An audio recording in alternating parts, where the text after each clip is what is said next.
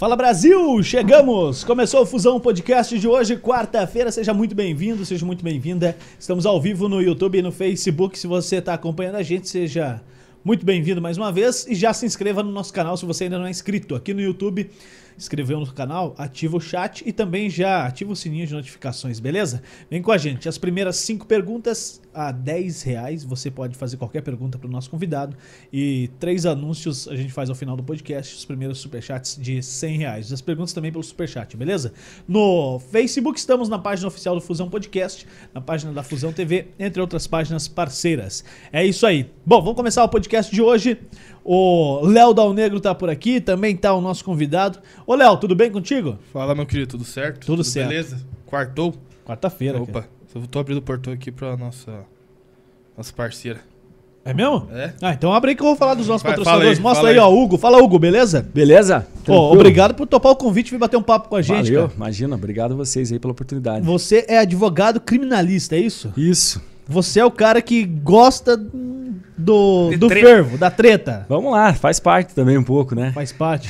é, vamos contar um pouco de tudo, né? Falar o que dá pra falar, o que não dá pra falar, você diz que não dá e tudo bem. Vamos, vamos Beleza, vamos entrar nessa seara que eu acho que pode ser muito, um papo muito bacana a respeito do tema. O tema Sim. tem que ser muito, muito conversado. E a gente fala muito pouco sobre isso, assim, na sociedade de modo geral. Antes, deixa eu falar dos nossos patrocinadores. A Civic Car Multimarcas, que fica na Isabel Redentora, no centro de São José dos Pinhais. Se você quer trocar de carro, quer comprar um carro novo pra família, pro negócio, fale com o pessoal da Civic Car Multimarcas. A descrição, ah, o link tá aqui na descrição do vídeo, aqui abaixo no YouTube ou no Facebook. Ou então busque aí civiccar.com.br no, no teu buscador de endereço eletrônico. Ou É. conhecido como site, né? Mais fácil. site da Civic Car, civiccar.com.br. Você acessa lá e vê todo o estoque agora mesmo e já manda um WhatsApp. Amanhã o pessoal te responde pela manhã. E também a Bulê Móveis de Fundamento, que é quem cede pra gente esses móveis aqui do estúdio do Fusão Podcast. E também pode atender você aqui no Brasil, aqui em Curitiba, tem a sede própria. E também é, no Canadá e em Portugal, é isso? Portugal, Itália, Estados Unidos, Que isso, Canadá. É, Pô, os caras não param. Não tem desculpa, né? Na verdade. Então, Bolê Móveis, É. você busca aí no Instagram, entra em contato com a galera e eles te atendem. É isso aí. É isso. Bom, o que, que chegou aí, Dalneiro? Chegou a, a dona Janaína. O que, que ela e trouxe? a dona Melissa. Tô, quero saber agora também. Só tô Comi-. É comida? De É comer? comida, né, velho? Pode ir, pode ir, Jana. Traga aí, não Jana. quer- Vai lá, Janaína. Ô, Jana, Ah, tudo vai. bem? Tudo bem. Ô, Hugo, você bem. come as paradas, velho? aqui? Opa, comemos. Então seja bem-vindo. Obrigado. Fala um pouquinho de você, Hugo. Quantos anos você tem que eu vou ali buscar o negócio? Beleza, eu- fica à vai? vontade. Fala pra gente, assim, ó. Deixa que eu vou ir. Ah, você vem? Que isso, vai trabalhar? É que eu já fiz tua Boa. parte hoje, né, cara? É. Chega aí, dá um negrinho. Caraca, velho, olha isso, meu. Viu só, que beleza, hein? Sensacional. Ó, a Jana, ela é a esposa do Fabrício. E, e eles. a gen- o Fabrício não gosta muito de trabalhar, mas a gente tá pondo ele pra trabalhar. Então, se Isso aí, você quer faz fazer um churrasco na tua casa e não tá com saco pra assar, ou se você não tem churrasqueira na tua casa, mas quer comer um churrasco fresquinho na hora, fale com o Fabrício no WhatsApp. O WhatsApp do Fabrício, eu vou te passar aqui, porque o Dal Negro tá trabalhando hoje, por incrível que pareça. Vou pegar aqui o WhatsApp do Fabrício. Você conhece o Fabrício? Conheço. Conhece bem Claro. ou, ou pouco? Gente boa, gente fina. Defendeu muito ele já? Ah, isso não. Isso não posso falar. Não pode falar, é segredo de justiça.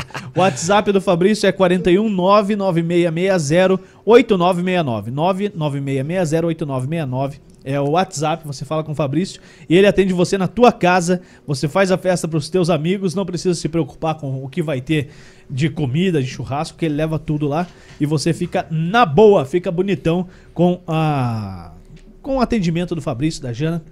Valeu, viu? É bom, hein? Cara, Ô, sensacional. Eu vou beleza, mostrar aqui pra lá. galera. Pediu boatos que amanhã vai vir uns negocinhos legal aí. Ah, cara, Boa. amanhã é o nosso episódio 100. Mostra aqui, cara. Tem um pastelzinho, que não é o pastel nosso jornalista aqui de São José dos Pinhais, que aquele é o pierogi, né, que é o pastel cozido. A calabresinha. Cabre... ca- Calabresa do Fabrício. Caraca, hein? Só coisa Chique, boa. Ô, doutor, vamos começar Boa. aí que eu tô com fome. Então, vai falando aí que eu vou comer. Vai aproveitando. Conta um pouquinho pra gente quem que é o Hugo Lut... Então. É Lutke? Lutke. Lutke. Isso. É, você é advogado, mas, pô, conta um pouco desde quando que você é advogado, Cara, qual vamos que, lá, da vamos- onde você se meteu nisso aí, como é que foi? Vamos lá, vamos Explica con- pra galera. contar um pouquinho aqui da minha história, né? Na verdade, eu tenho 39 anos. É, eu sou advogado aí já, porra, desde 2005, né, cara? O tempo passa. A gente já tá aí num bom tempo. Eu sou de São José dos Pinhais mesmo, nasci aqui, né? No Hospital e Maternidade de São José, aqui, sou da terra. É, tive minha. Só que, na verdade, minha infância e minha adolescência eu passei em Tijucas do Sul. Pô, você foi mais longe. Eu fui mais longe, cara. Eu morava lá no. Lá aqui do lado, né? Mas era a região nossa aqui, muito bom, cara. Graças a Deus, eu agradeço até hoje, porque né, na infância da gente e adolescência, cara, é aquele negócio do interior, cidade pequena, você conversar na rua, ter outros amigos, né? Coisa que, infelizmente, por exemplo, meu filho provavelmente não vai ter isso, né? Hoje em dia a gente não tem mais. E eu, graças a Deus, tive isso, cara. Então, eu, até meus 19, 20 anos, eu fiquei por Tijucas. E aí depois eu vim para São José. Terminei a faculdade aqui, né? Como, estudei, cara. Inicialmente estudava, vinha todo dia de Tijucas para cá. Pô, acordava seis e meia da matina. Seis e meia nada, cara. Eu pegava cinco e meia o ônibus, eu era o primeiro a chegar. Estudava na PUC São José, né? Caraca. Então o ônibus tinha que... O último lugar que ele deixava a galera era lá, em, lá no, na Tuiuti do Barigui. Então ele chegava às sete e meia lá, né? Eu era o primeiro que chegava e o último que vinha embora. Sim, né? caminho Porque, então o caminho era inverso. Então eu chegava às seis e meia, eu abria a PUC aqui de São José, os caras nem estavam ali, não tinha nem porteiro às vezes. E na volta, eu era o último. Minha aula terminava às 11 horas, eu me lembro que eu pegava o ônibus uma e meia ali, né? Ficava esperando ali, coçando ali, literalmente. Mas, cara, é bom, a gente aprende, graças a Deus eu fui um privilegiado, meus pais sempre me deram oportunidade, nunca precisei, né, trabalhar para pagar a faculdade. Isso é, é uma coisa que, infeliz, é, tipo, né, eu felizmente tive isso e não é todo mundo que tem. Então, esse privilégio, é, eu tenho que agradecer a minha família, né? E eu Cara, e aí me formei, né? Terminei a, a, faculdade aqui na, na, PUC São José e comecei a advogar aqui. Acho que no ano de 2006, cara, comecei a advogar aqui em São José. Meu escritório, mesmo lugar até hoje, cara. Então fico ali agora. Mas é, hoje você mora em São José? Moro em São José, cara. Aí depois, né, 2006, 2001, né, 2006, é, na verdade, acho que em 2004 eu já me mudei para São José e aí moro aqui, tenho minha esposa a charada da Janaína aí. A, Janaína também é minha esposa. Tem o meu filho, Martim Ludwig, que é o meu, meu xodazão lá, que tem dois anos e meio, né? Então, é, é minha família, hoje é tudo aí. E, cara, hoje continuo advogando, né? Advogo, via de regra. Eu tenho meu escritório, 90% dos casos são criminais. E também tenho. Sou professor hoje também, leciono numa faculdade e tal. Qual faculdade? É, na Unifatec, né, no Centro Universitário é, Tecnológico ali de Curitiba. Leciono lá, direito penal também é a minha matéria aí que eu, que eu atuo. Já faz um. Já fazem quase dois anos que eu estou lá. Lecionei aqui também, já trabalhei aqui também. Lecionei direito aqui também no curso técnico de São Cristóvão, quando tinha aqui. Iniciei aqui. Então, hoje gosto, né? Gosto muito da aula, cara. Hoje eu também me realizo muito dando aula, não, né? não só na advocacia, mas na, lecionando. Acho a gente pode também transmitir um pouco do, da experiência que a gente já tem, né? Do tempo aí que a gente Pô, já que legal. Tá.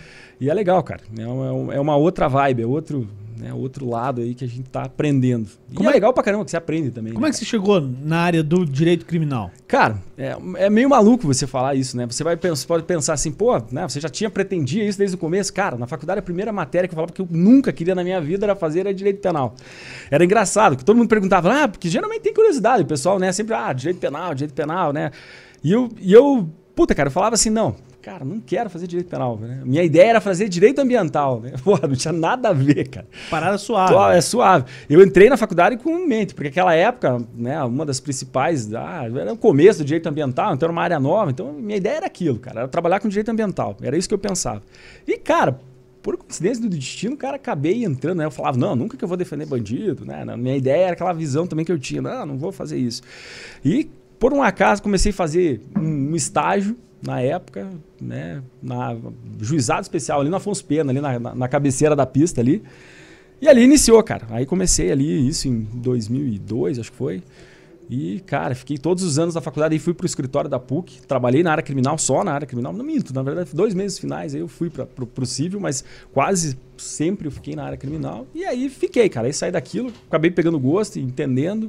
Tive professor também que me ajudou muito, Cristiano Souza Neto, que era professor na época. Ele, porra, cara, minha inspiração, assim, então consegui aprender muito na área criminal. E aí, aí você vai, aquele lance, né? Você começa e aí você acaba pegando gosto e, e aí você não sai mais. É, imagino, imagino. E criminal cara... é uma área assim é, por mais que às vezes ah, as pessoas, a sociedade veja, ah, pô, é perigoso e tal, mas, cara, no direito ela é diferente. Ela é uma área que você não. Tem algumas áreas do direito que você sempre vai ser a mesma coisa, né? Eu acho. Eu vejo nessa concepção, né? Tem muitas coisas. E no criminal nunca é um caso é, é igual ao outro, cara. Né? Cada caso é um caso. Então sempre é uma, um desafio novo, tal, para você trabalhar. Então, eu acho que isso que motiva mais, assim, você tentar, né? extrair ali o melhor de você, enfim, dentro desse universo da defesa aí que a gente Uhum. trabalha. Entendi. Pô, e realmente, né, a primeira visão que a gente tem quando o cara tá lá dando entrevista, né, você assiste lá o jornal, pô, um crime, qualquer crime que seja, mas sim, quando é, são, é do direito é, penal, um criminalista e tal, pô, você olha lá o cara, o cara tá, ele tá na boa, na pose, defendendo um cara que matou outra pessoa.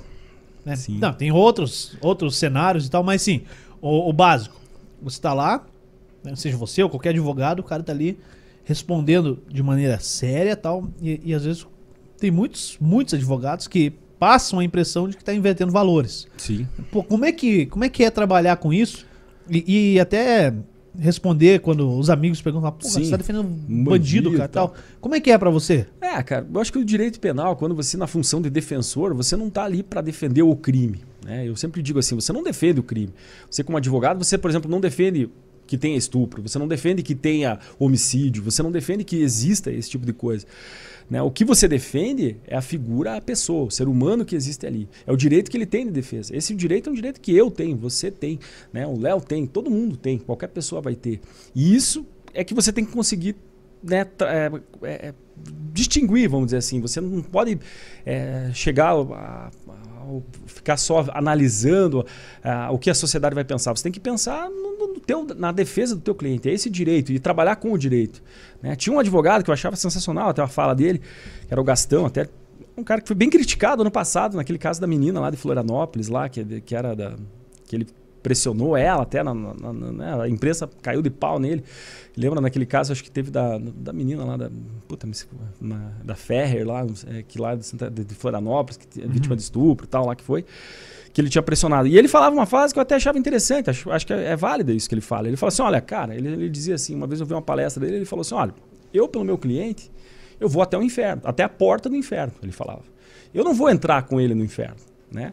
Porque eu sei o meu limite. Então, mas eu até a porta do inferno eu vou, eu vou defender ele, porque se a lei me dá o direito e me dá as ferramentas para defender, eu vou defender ele. E eu não vou, obviamente, ultrapassar esse limite. E eu acho que isso que o advogado criminal tem que ter. Né? Você não pode ultrapassar a ética, alguns valores que você tem. Né? Eu, eu me posiciono dessa forma, eu não vou fazer ultrapassar. Né? O limite, existe um limite até a defesa. Você tem que saber que o, o direito de defesa ele, ele é amplo, mas ele tem um limite. Né? Não é irrestritamente e tal. Você tem que ter um limite. Então, acho que se você consegue é, trabalhar dentro de uma legalidade, dentro das normas, da, da legislação, enfim, e trazer isso para o universo, para a defesa, para para resguardar o direito daquele ser humano ali que está sendo julgado, ótimo, né? Você pode fazer isso. Mas é importante você distinguir, né? O advogado ele não está ali para incitar o crime, né? Fazer com aquilo. Não, ele está ali para defender, cara. Tem momentos que você vai chegar e vai falar pro teu cliente. Eu, por exemplo, falo. Chego pro cara e falo, olha, amigo, não tem, cara. Não, não- as provas aqui estão dizendo que é você, cara. Não existe. Né? Eu brinco até, às vezes, com meus alunos, eu falo, né? Tem prova que é batom na cueca, mas não tem o que se fazer. Né? Tipo, não adianta, não adianta, que cara. tenha explicação, não, não tem tem, né? Você não tem como explicar. Não vai ter. Você vai falar o quê, cara? Eu falo pra eles, eu brinco, falo, olha, é batom na cueca, você vai falar o quê? Né, pra tua mulher em casa chegar lá. Tá eu falei, ferrado, tá velho. ferrado, velho. Aí eu chego lá brincando e falo, ó, melhor você chegar e falar a verdade, né? Melhor você ganhar uma atenuante, você diminuir tua pena aqui. Essa é a função do defensor, né, Uhum. cara? Não é você criar um joguete, criar uma história. É porque quando você pega lá, é, eu não estudei direito, Sim. nada, mas quando você pega a premissa de que alguém tem o direito à defesa, é que ela seja julgada de acordo com o que a, a lei diz. Sim. Né? Siga. Se ela foi é, é, considerada culpada, que ela tem lá as prerrogativas de, de diminuição de pena e tal, Sim. mas você- tudo que você conseguir garantir ali, mas que ela pague pelo crime. Sim, pague. Né? Se- Seja uma pena justa, que a gente fala, né? Às vezes você não pode condenar. é, principalmente casos midiáticos, né? Quando você vê, pô, esses casos que às vezes tem muita repercussão na mídia, a imprensa às vezes acaba fazendo já uma, um sensacionalismo. Hoje a gente tem programas que fazem isso, né? Que buscam esse sensacionalismo até para vender imagem e tal. E aí o que, que acontece? Porra, o cara já vem pré-condenado, já vem, né, antes. É, e aí quer um, extrapolar, às vezes, a sentença, né? Fazer É, com e, que e cara aí, quando, quando são esses casos, pô, a principal é, luta e batalha da defesa é evitar que vá a júri público, né? É, Júri você popular. evitar, porque o júri popular, na verdade, ele vai sempre nos crimes contra a vida, né? Então são, são poucos crimes que vão para júri popular. Se a gente for ver, é somente homicídio, né? infanticídio, que é o crime que a mulher comete o crime, né? Só para tecnicamente assim, o infanticídio é o crime a mulher que em estado puerperal, que é o estado logo após a gestação, ao nascimento da criança, ela mata o próprio filho.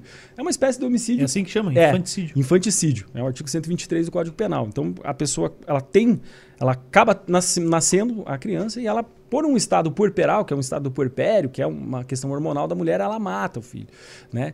E mas isso é, é, uma, é, uma- é um, é bem é, tem que ser feito perícia, tal, para saber se realmente ela tem. Então é uma espécie de homicídio, vamos dizer assim, é, é, um homicídio né, especial, vamos dizer assim, dentro da, da- daquele conceito. Não deixa de ser um homicídio, mas é, um- é para somente as mulheres podem cometer esse crime, né? Tanto é que não- o homem não pode cometer um, um homicídio, é, um infanticídio. E existe um auxílio, induzimento e instigação ao suicídio, né? Que é um outro crime que pode. E aí você Caraca. vai falar, porra, que que crime é esse? Artigo 122 lá do Código Penal. Que é você induzir, por exemplo, alguém. Você dá ideia, né? Eu chego aqui, ô Léo, pô, você tá triste, Léo, o Léo deprimidão ali e tal, desanimado da vida. Eu falo, pô, Léo, mas você tá desanimado, pô. Cara, mas você já pensou em se matar? Eu chego pra ele e falo, assim, pô, não é uma coisa boa, cara, você vai acabar com a tua vida, Acaba cara. esses problemas todos. É, vamos lá, cara. Puta, ó, eu tenho uma arma aqui, vou te dar, cara. E eu auxilio ele, dou pro Léo, Léo, pô, pô, pô, que Só bacana. espero sair daqui. É, fala assim, cara, isso é induzimento, né? E aqui eu tô Muito, auxiliando, né? né? Eu tô induzindo ele, é, ou instigando, por exemplo, o Léo chegava pra mim, cara, tô pensando em me matar. Eu falei, puta, Léo, mas que coisa boa, cara. Você deveria fazer isso mesmo, cara. É, né? Faça isso porque é uma, você, É bom, tá- vai resolver. você, não, não- você não vale nada, né? Eu começo a falar pro cara, começa a instigar ele.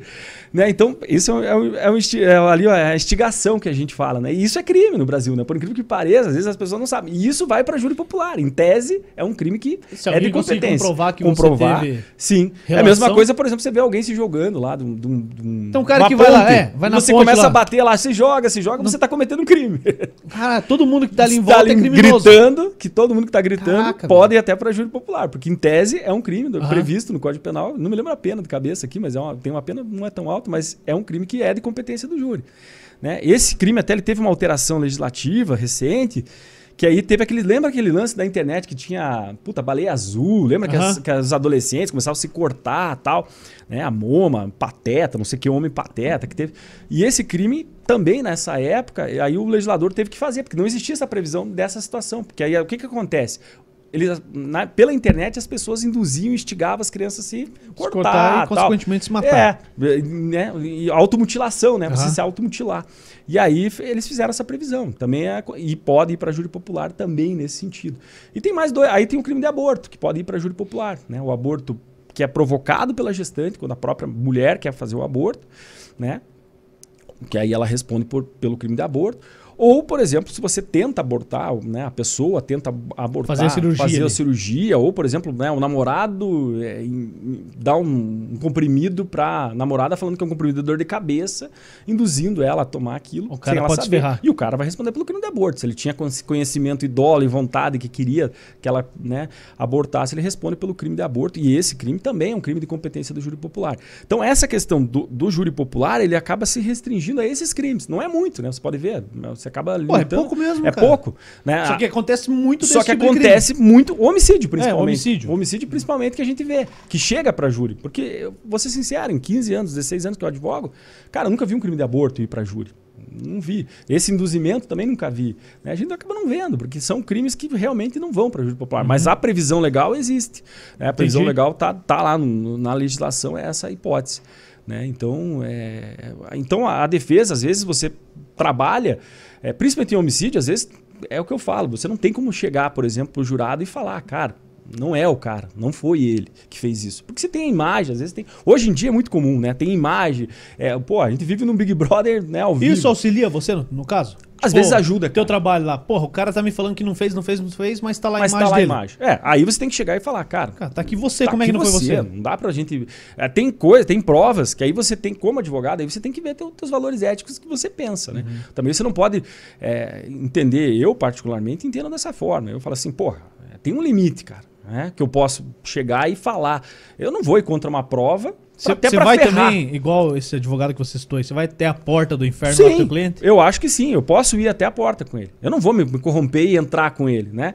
E isso é comum, cara, na, advocacia criminal, principalmente no começo, cara. Você vai ver muita gente que vai crescer os olhos, vamos dizer assim, né? Vai tentar te, te induzir, trazer você pra facção, pra você trabalhar pra, pra, pra, pra criminosos. Tem isso mesmo? Tem. é- não ou é, não é lorota. Não, não, é, é tem. Porque cara. assim, existe uma, uma lenda que, que o.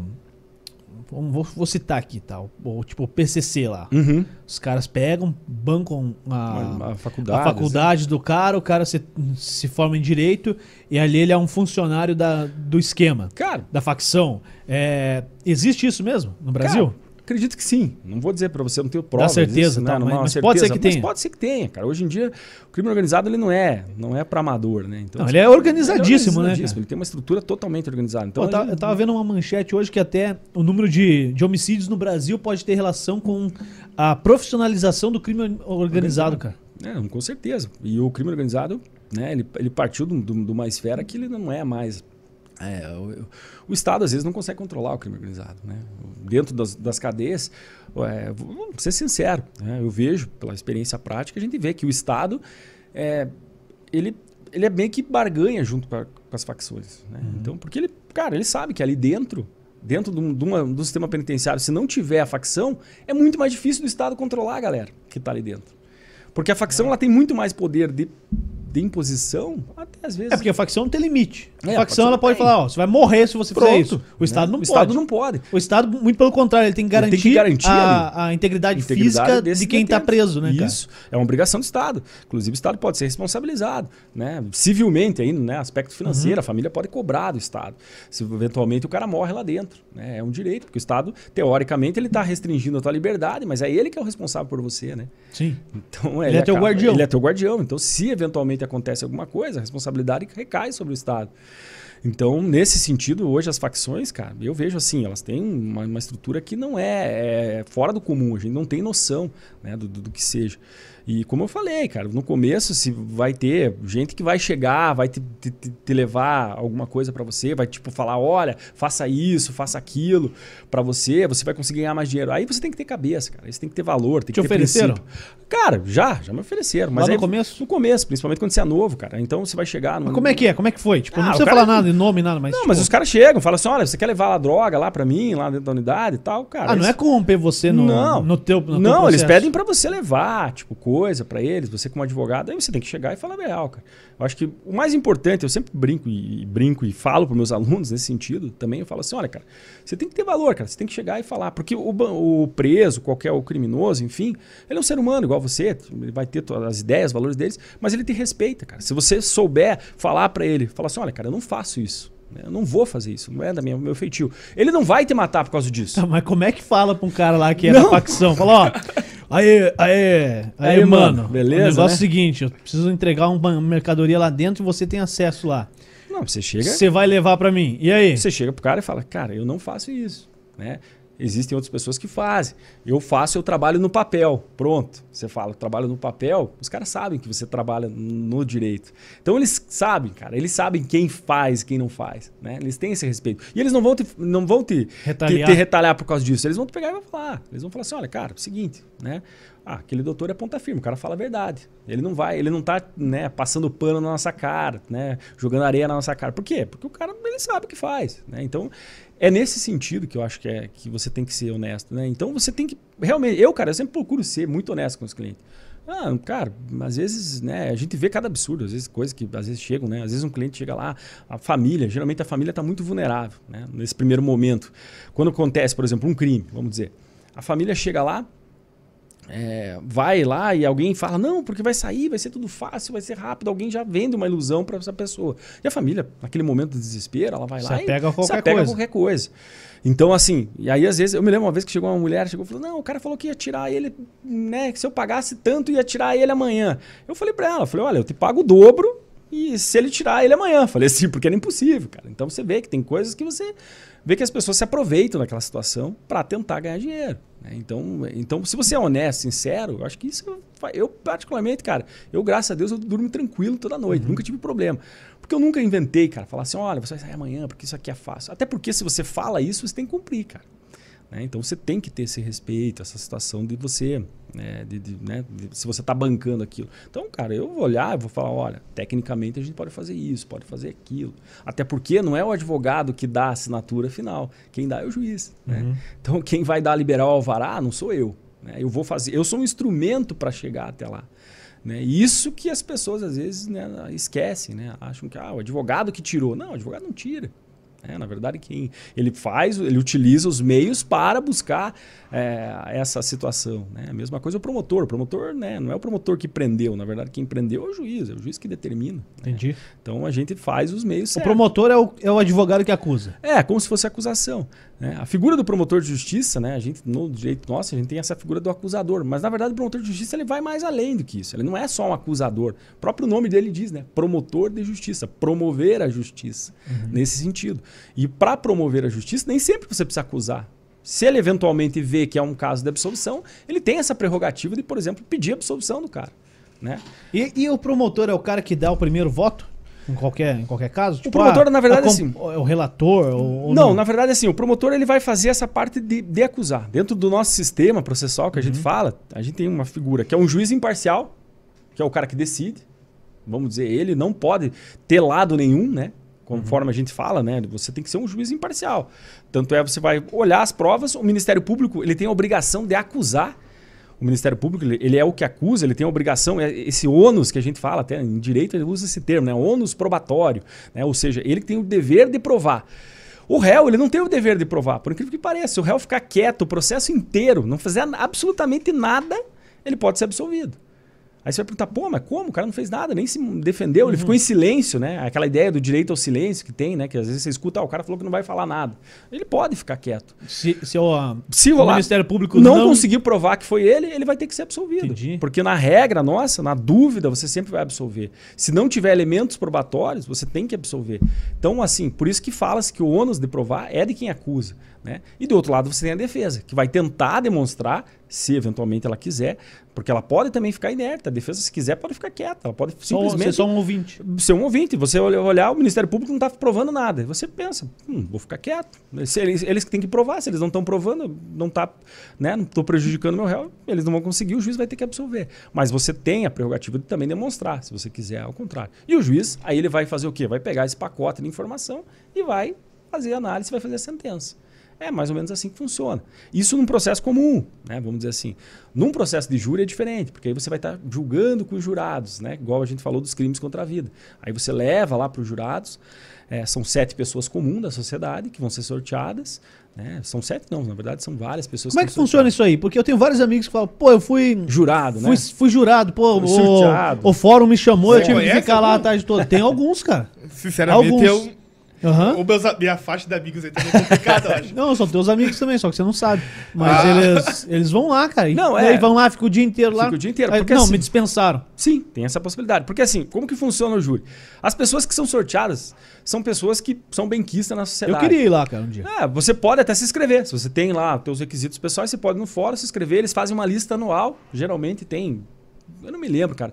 Aqui em São José, uma época, eu posso estar falando bobagem, mas aqui tinha uma época que era 300, 400 mil pessoas. Era, agora nem sei quanto que é, mas tinha uma época que era 300, 400 pessoas que eles sorteavam no ano.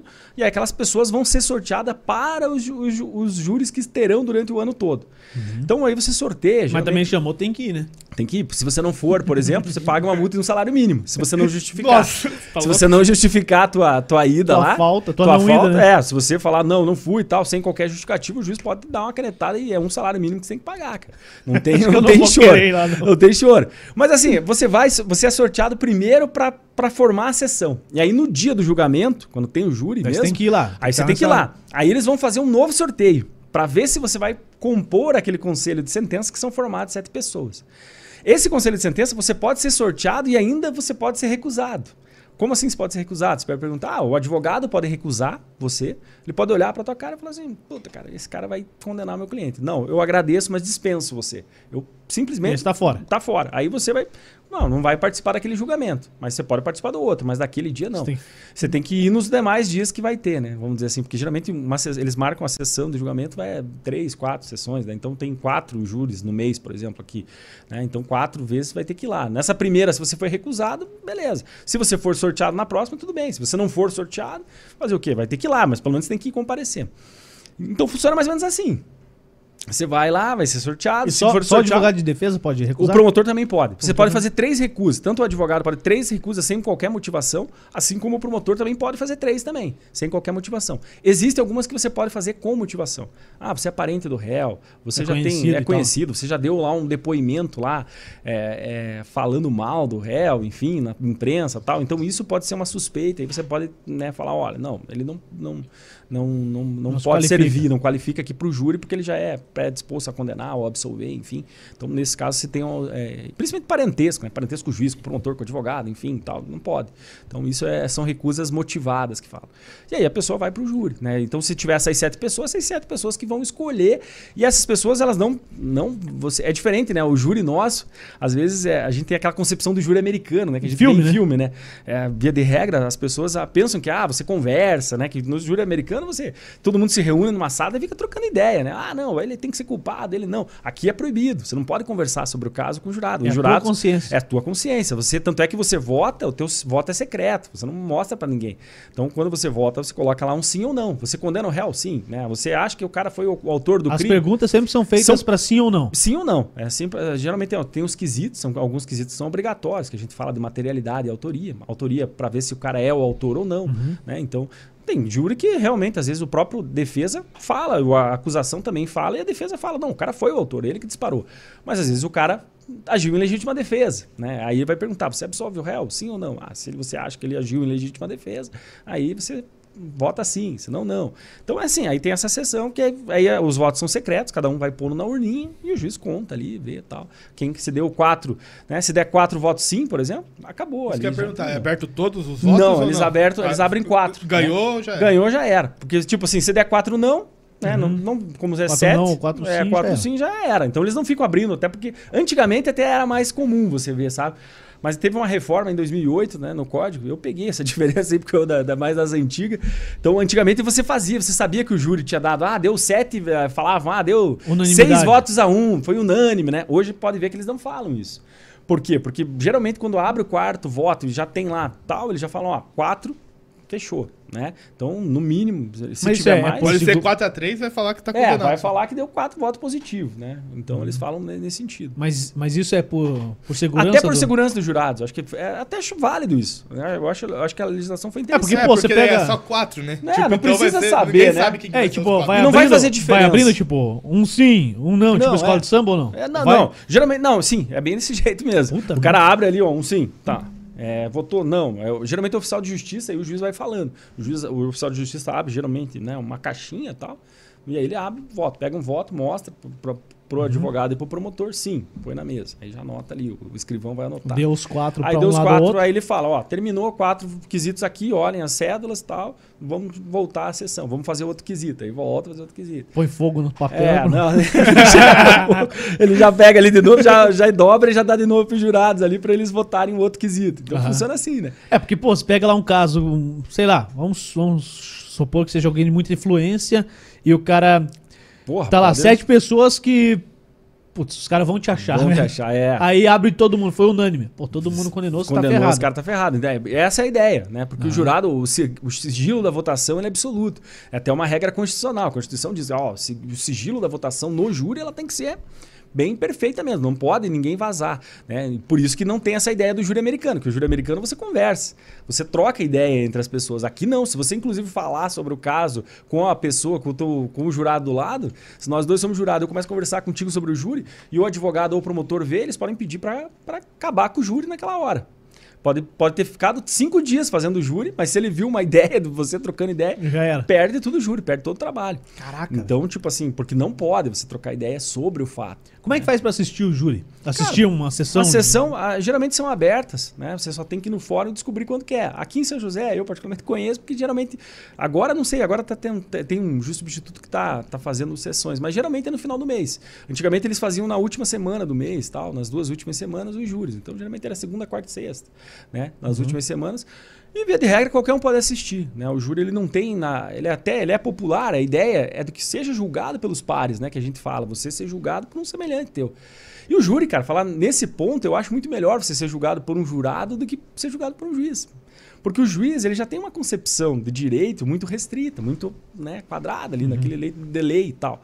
E o júri não, né, cara? O júri você pega a emoção. Tá, mas a lei, não é, a lei não é o que está no papel e todo mundo tem que cumprir? Sim, mas aí no júri, cara, você vai trabalhar um pouco mais o lado sentimental. Porque no júri você tem uma, uma possibilidade de convencer o jurado. Né? Então, às vezes, é aquele negócio. Pô, você vai pegar lá o pai que matou o estuprador da filha. Vamos imaginar. Pô, será que esse cara merece né, levar uma condenação igual? Provavelmente um juiz ele ia olhar. Ah, a lei diz, matou alguém né? Pena de 6 a 20 anos, vamos supor, um homicídio simples. Ele ia falar, pronto, vou condenar, o cara matou. Mas o jurado não. O jurado ele vai ver, puta, mas pense, podia ser minha filha, né? O cara uhum. que tem um filho, ele, ele leva isso pro lado emocional, né? E isso acho que é, é, mais humano. Por isso que o júri traz esse lado mais humanístico até da, da coisa, de você. E o júri determina tempo de prisão, por não. exemplo? A isso não. O júri ele só diz se o cara é culpado ou inocente. E aí Quem cabe ao juiz. Cabe ao juiz que vai determinar a pena. Já é demais a, a dosimetria da pena é. Não, porra, porque daí, tipo, Sim. o cara, não, o é cara pega lá. É, porque você pega lá, o cara, o cara estuprou a filha. É. é. igual você falou. E aí o outro foi. Foi lá e matou, né? Vamos... É, vamos lá. O, o, o pai, pai matou o estuprador, estuprador da, filha. da filha. Aí Beleza, foi para julgamento, aí o júri fala, putz, o cara matou, cara, é estuprador da filha, mas ele matou... né? Perdeu uma vida e tal. É, putz, não, dá pra... eu voto por uma pena baixa para ele. É, é que aí existem algumas situações, por exemplo, no júri existe a figura do homicídio privilegiado. O que, que, é isso? Que é uma hipótese que você tem uma diminuição de pena que quando Meu você Deus. age por motivo de relevante valor social, moral, por exemplo, nesse caso seria um relevante valor moral. Que é o inverso do que quando motivo é, torpe, matou por motivo é, torpe. É, motivo lá, bobo, que, por exemplo, né? o motivo muito. fútil, né? O uhum. motivo torpe é de torpeza, daquele motivo que você, né, é repugnante, né? O caso da Suzane von Richthofen, matou os pais para ficar querência. Né, ah, esse é torpe. Esse é torpe. Mas o, o, o fútil, fútil, por exemplo, ah, o Léo me dá uma, uma, dá uma piscadinha aqui para mim, eu pego, tiro o revólver e falo, pô, o que, tá que é isso? Não tô armado aqui, ah, né? Tá louco. Tá louco. É, isso é um motivo fútil. Ah, né? tá. Motivo bobo, né? Idiota. Você tá numa balada, o cara bate em você, você, você mata, o cara. o cara. É motivo fútil, não tem razão Aí você é lá em cima. Aí e o a pena que você falou agora é... O privilegiado você diminui a pena. Né? Por exemplo, motivo de relevante valor moral. O pai que matou né, o estuprador da filha. Ele descobriu e matou o cara. Né? Ele agiu para um relevante. Ou logo injusta provocação da vítima. Né? Você, o cara vai ser... É, provocou a vítima, sei lá. Né? Imagine um caso de o Ricardão lá tá tendo relações sexuais com uma mulher, você pega o cara no flagrante. E aí o cara ainda esnoba você, na hora chega, você chega lá, pega aquela ah, cena. O é maior que É, e o cara faz isso, porra, você tem que pagar uma plástica pra tua mulher, tá muito feia. Porra, o cara fica bravo. né? O cara, eu brinco com esse exemplo aí pros meus alunos. Eu falo, pô, o cara faz, o cara tesou ainda, né, cara? Aí, porra, é uma injusta provocação da vítima, né? O cara te provocou ali, aí você mata o cara. Teoricamente, você tem uma uma, um, privilégio. privilégio. Aí diminui a pena. Mas isso aí quem determina é o juiz. Isso geralmente vai ser o jurado. Eles jurado. vão analisar e vão ver. Por exemplo, eles podem diminuir. Né? O caso da eutanásia, né? quando você ajuda alguém a matar alguém, por exemplo. Né? A pessoa está sofrimento, sei lá, está em câncer, estado terminal. E está lá ligada por aparelho. E a pessoa pede para você. Fala, olha, eu quero simplesmente morrer. Não aguento mais viver, eu tô sofrendo tal. E você com piedade, às vezes, pode ser até, vamos imaginar, a mãe do cara, a irmã tal, o cara tá numa situação ele olha e fala assim, putz, né, a pessoa não vai sobreviver muito tempo, ela vai sofrer, eu vou parar com ela, está chorando, que desligar dor, a máquina, vou desligar a máquina, é, vou injetar aqui, vou desligar a máquina, acabou. Teoricamente eu respondo pelo crime de homicídio. Eu matei alguém, né? eu cometi o ato, tirou a vida tirei a vida. Mas aí você pode ir para o júri, por exemplo, pedir um privilégio. Vou agir por um relevante valor moral nesse caso, né? Tirei a vida da pessoa porque ela também pediu, solicitou, moralmente ela não tinha mais condições. Aí você consegue isso. E às vezes você pode, nesse exemplo, igual eu falei da eutanásia, você pode, por exemplo, também até o jurado absolver você. Porque existe um quesito no júri que é interessante. É um quesito que é obrigatório. Que ele pergunta: você absolve o réu? Sim ou não? Sim ou não, sem qualquer justificativa. Você não precisa justificar. Você é jurado, você não precisa. Sei lá, você gostou da cara do réu, né? Você achou ele bacana, achou Bonitinho. legal, bem, bem aparente, bem afeiçoado, né? Você fala, pô, eu quero absolver. Pronto, absolvo. Você pode absolver. Nesse, por exemplo, do crime de eutanásia, igual eu falei, você pode simplesmente, você pode considerar, reconhecer que o cara cometeu o crime, que ele matou realmente, que ele que desligou Mas para cada item desse você tem que votar? Tem que votar. Cada item você vai votar. Porra. Então, assim, tipo, às vezes a sessão de julgamento você vai ter sete quesitos, seis quesitos.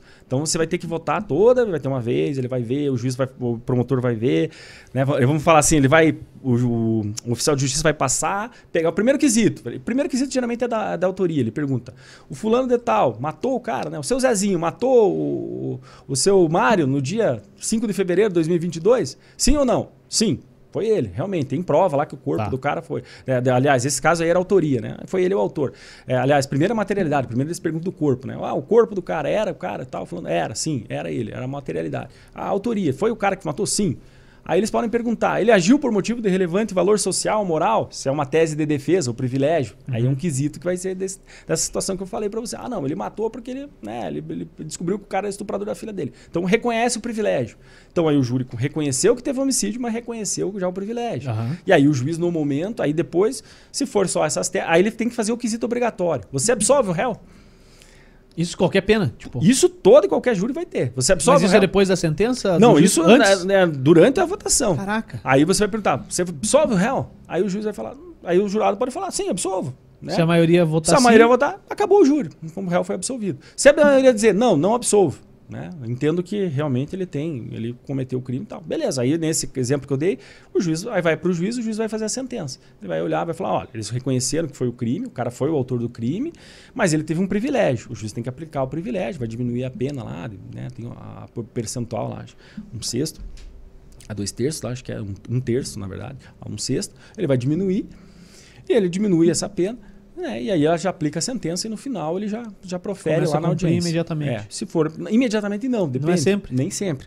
Porque hoje o, o júri tem várias nuances, né? Existe até uma lei que, que, ah, que diz que pá, tem que cumprir automaticamente, saiu recentemente. Né? Recentemente não, no pacote anticrime. Se for uma pena para cima de 20 anos, o cara tem que cumprir já. Não é 20, agora não me lembro. Fugiu da cabeça. Mas é, é uma pena maior, ele já teria que cumprir imediatamente. Existe controvérsia, porque se o cara respondeu o processo em liberdade, em tese ele não era perigoso. Não, ele, porque o processo ele só termina com o último recurso.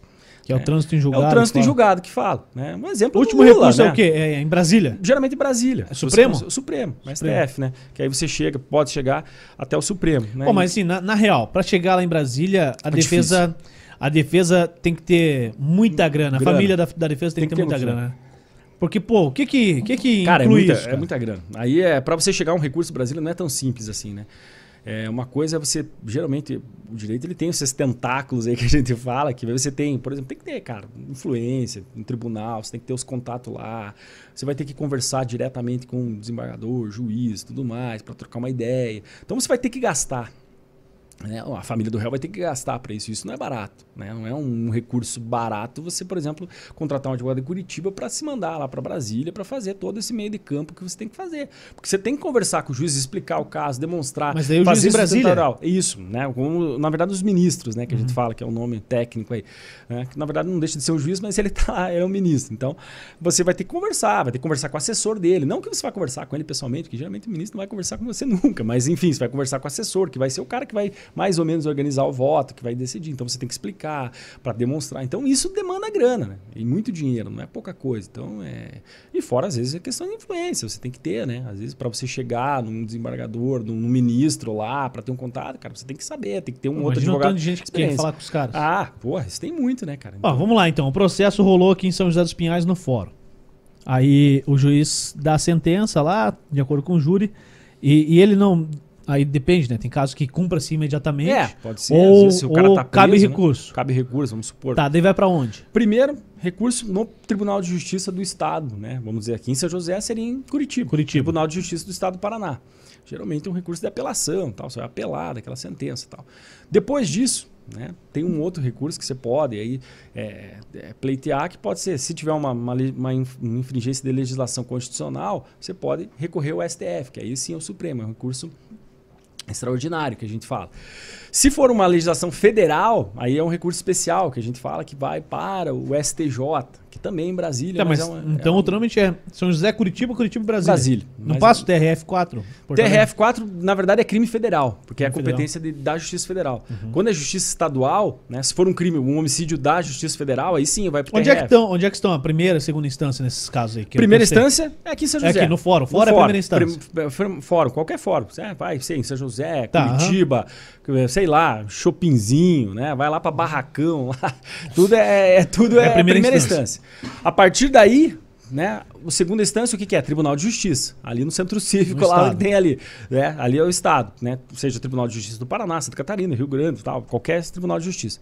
Aí depois vai para o STJ e STF, que são os dois órgãos né, maiores. Mas são as últimas instâncias. As últimas instâncias. O STF é o maior porque ele é o guardião da Constituição. Então, geralmente tem que estar atrelado matéria constitucional para você eh, ir chegar até o STF. Né? Então, uhum. não é tão simples. E tem uma série de requisitos. É difícil você fazer subir um recurso ao STF, não é tão simples. Porque tem uma sessão, tem um monte de, de pré-requisitos para você chegar até lá. Então, pô, não é tão tem simples. Tem como chegar lá por Defensoria Pública? Tem, cara, tem. Defensoria Mas o que, que, é? Pela tara dos advogados? Cara, a Defensoria Pública, Pública às vezes pega, pega. Cara, a Defensoria Pública é muito boa, cara. Vou falar bem a verdade. Assim, a gente fala no Brasil, mas é que, claro, eles têm uma demanda absurda de, de, de processo.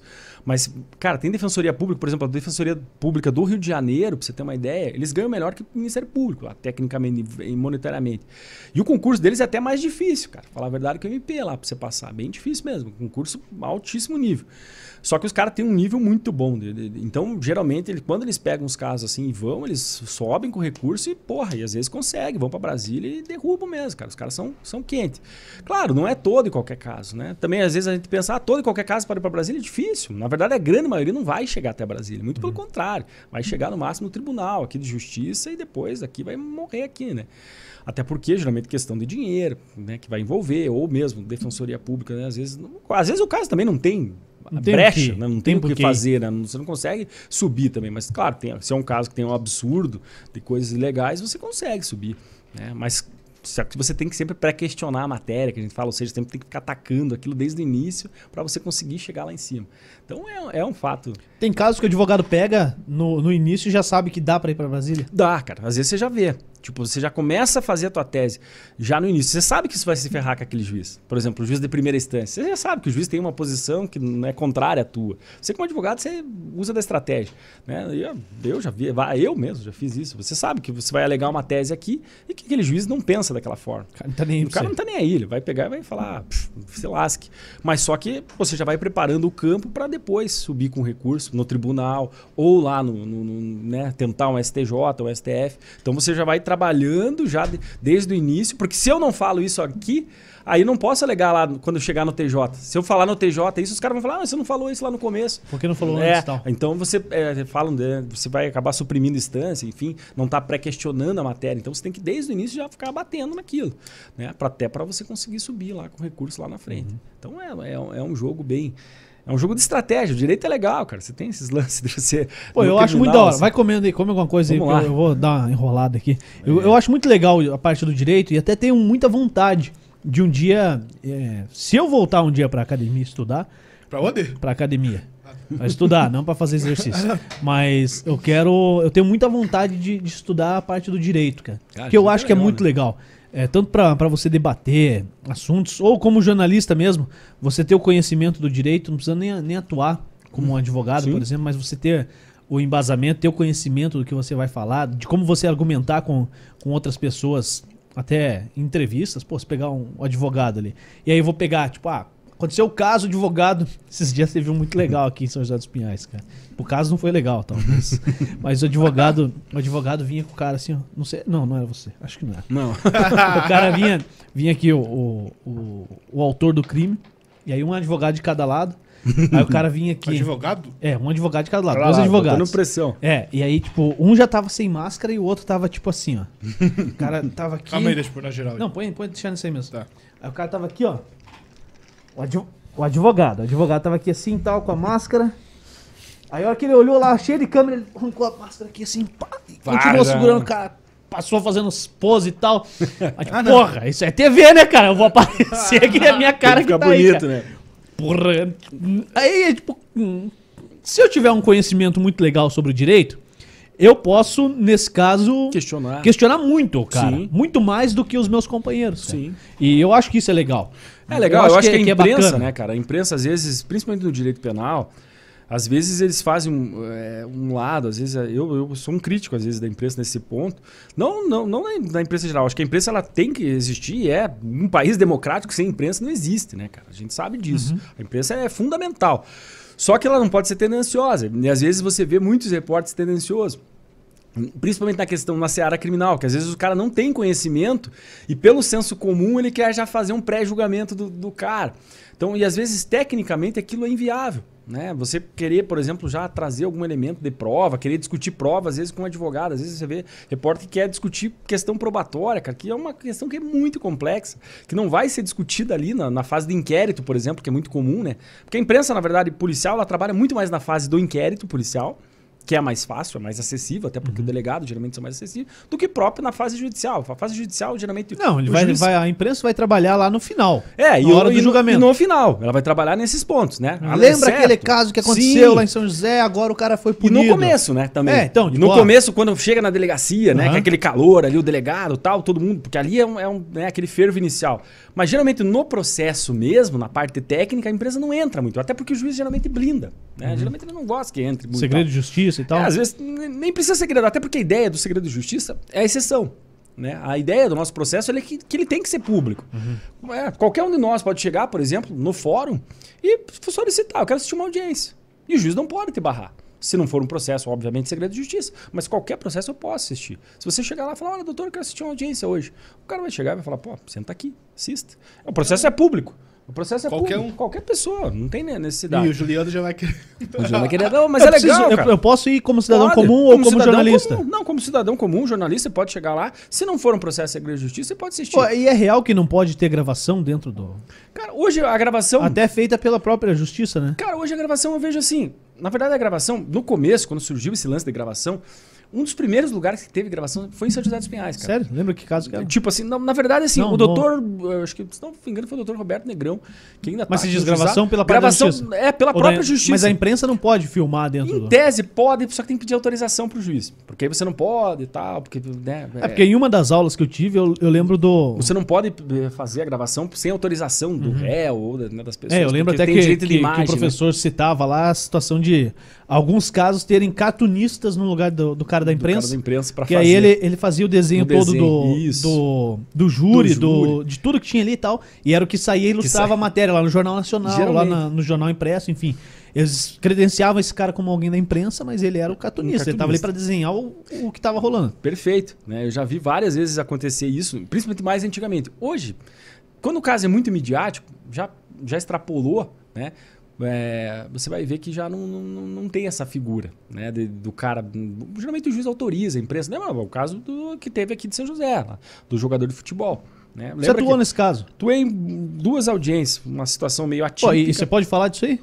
Posso falar assim, basicamente, não vou entrar uhum. no mérito, até porque eu não era advogado do, é, especificadamente, né? Do, do, eu não era Como é que você foi parar lá?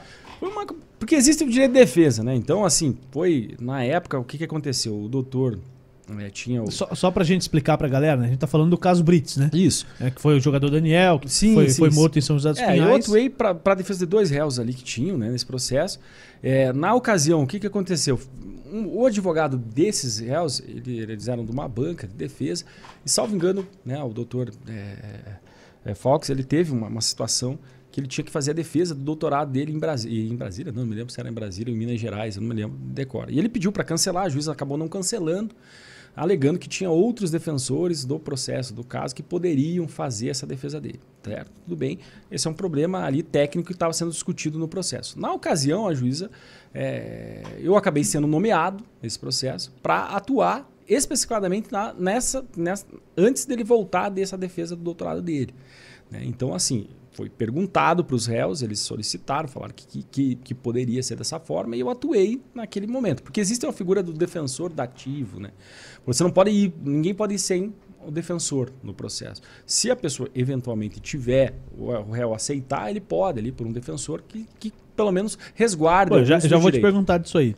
Mas, mas só para você finalizar esse assunto aí, essa parte, uhum. daqui a pouco eu quero saber essa parada de não poder ter. Não posso ir lá sozinho me defender, mas Sim. vamos deixar para daqui a pouco. Beleza.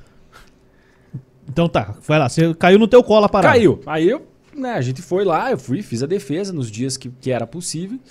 Atuei dentro da, da, da legalidade, você atua dentro da, da, técnica do direito, claro.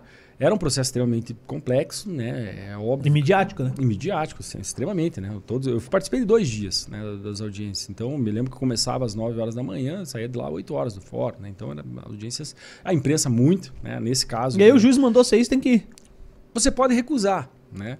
É, ou não, né? Você fica até o teu critério. Né? Na ocasião eu aceitei, falei não, não até porque, né? Alguém vai ter que ir. Vai ter que ir. Se não fosse eu ia ser outro, enfim. Ah, fui, fiz a parte, minha defesa, acredito que contribuí ali, não, a gente tenta fazer o melhor. É claro que é um processo que é extremamente, né? Tem várias teses, várias discussões, tem pessoas, enfim, está sendo julgado, tem que aguardar o julgamento. Que pé que tá isso aí? Está na fase ainda de julgamento? Está na fase de recursal, salvo engano, está em recurso. Né? Existem alguns recursos que ainda estão, acho que em Brasília, salvo engano. Caraca, foi para então, lá. acho que foi para lá. Teve alguns que eles estão tentando subir alguns recursos que teve uma discussão, enfim. Provavelmente vai voltar e aí vai para plenária do Tribunal do e vai júri. Popular. Aí vai a júri popular. Quando voltar, retorna aí, né? Você não tem como fugir de júri popular? Não, esse não, esse vai ser para júri. E aí o júri vai ser esse vai ser aqui também, São vai José, ser em São José. Esse júri vai ser em São José porque é como a competência foi aqui, né? Uhum. O crime ocorreu aqui, então acaba sendo aqui.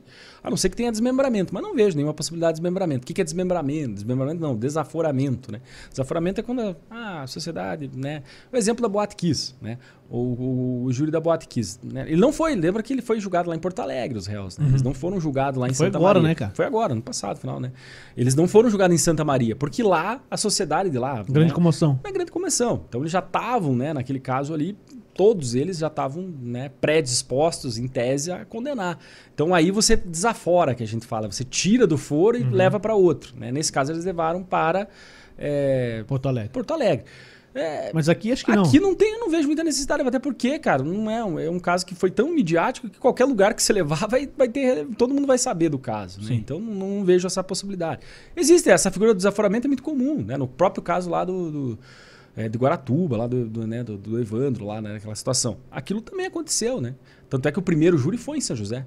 Foi né? aqui? Foi aqui. Né? O primeiro não foi em Guaratuba, foi aqui. O crime ocorreu em Guaratuba. E, e, e aí, por ser a comarca mais próxima, né? na época era Guaratuba, foi designado, então foi designado aqui. aqui. E o segundo foi lá em Curitiba já, né? o segundo júri que teve. Então, foi o maior da história é, do Paraná. Foi o maior. Nossa, aquele júri demorou 30 e poucos dias. Né? É porque aquela época, hoje em dia é impossível acontecer isso, falar bem a verdade.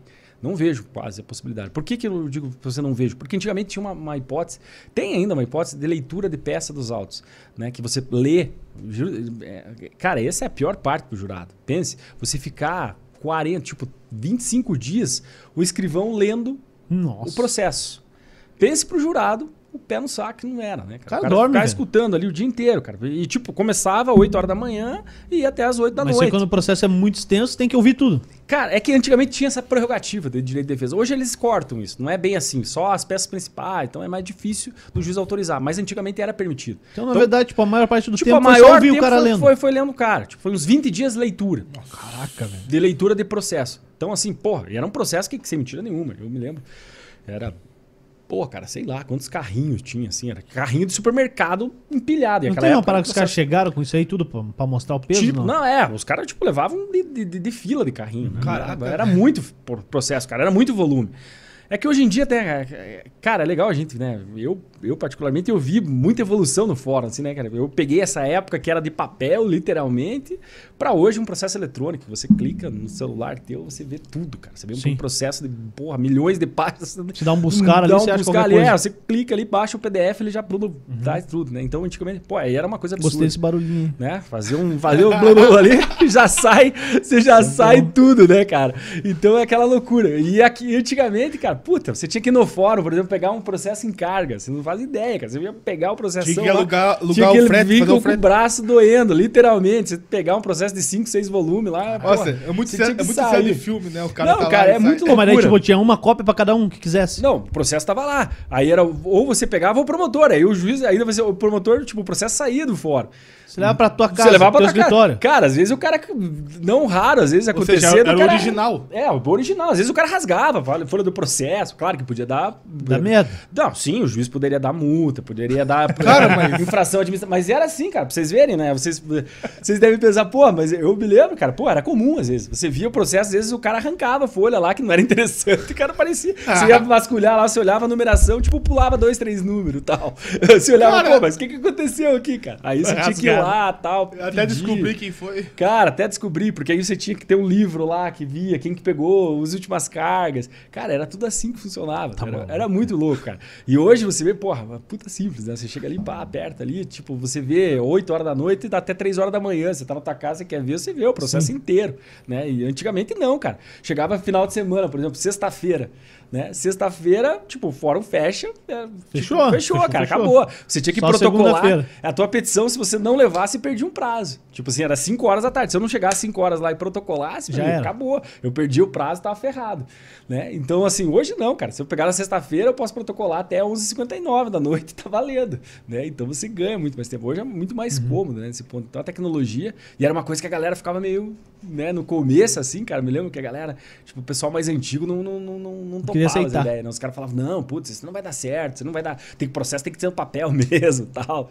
E era engraçado, cara. Aqui em São José era muito divertido. Tem o doutor Leopoldo Sokolowski, que era um, né, um, pô, é um ícone aqui de São José, era um advogado mais antigo aqui. É um cara que, putz, eu adorava, ele era um senhorzinho, né?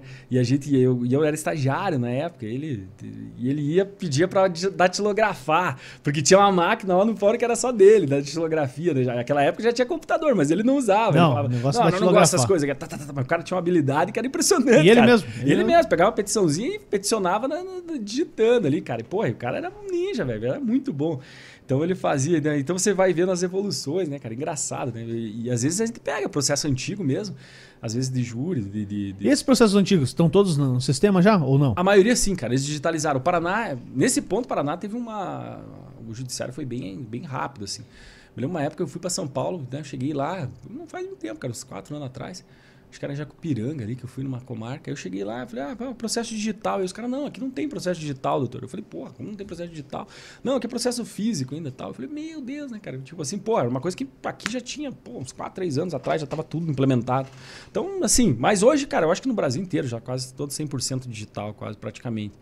E os processos antigos, alguns eles digitalizaram, né?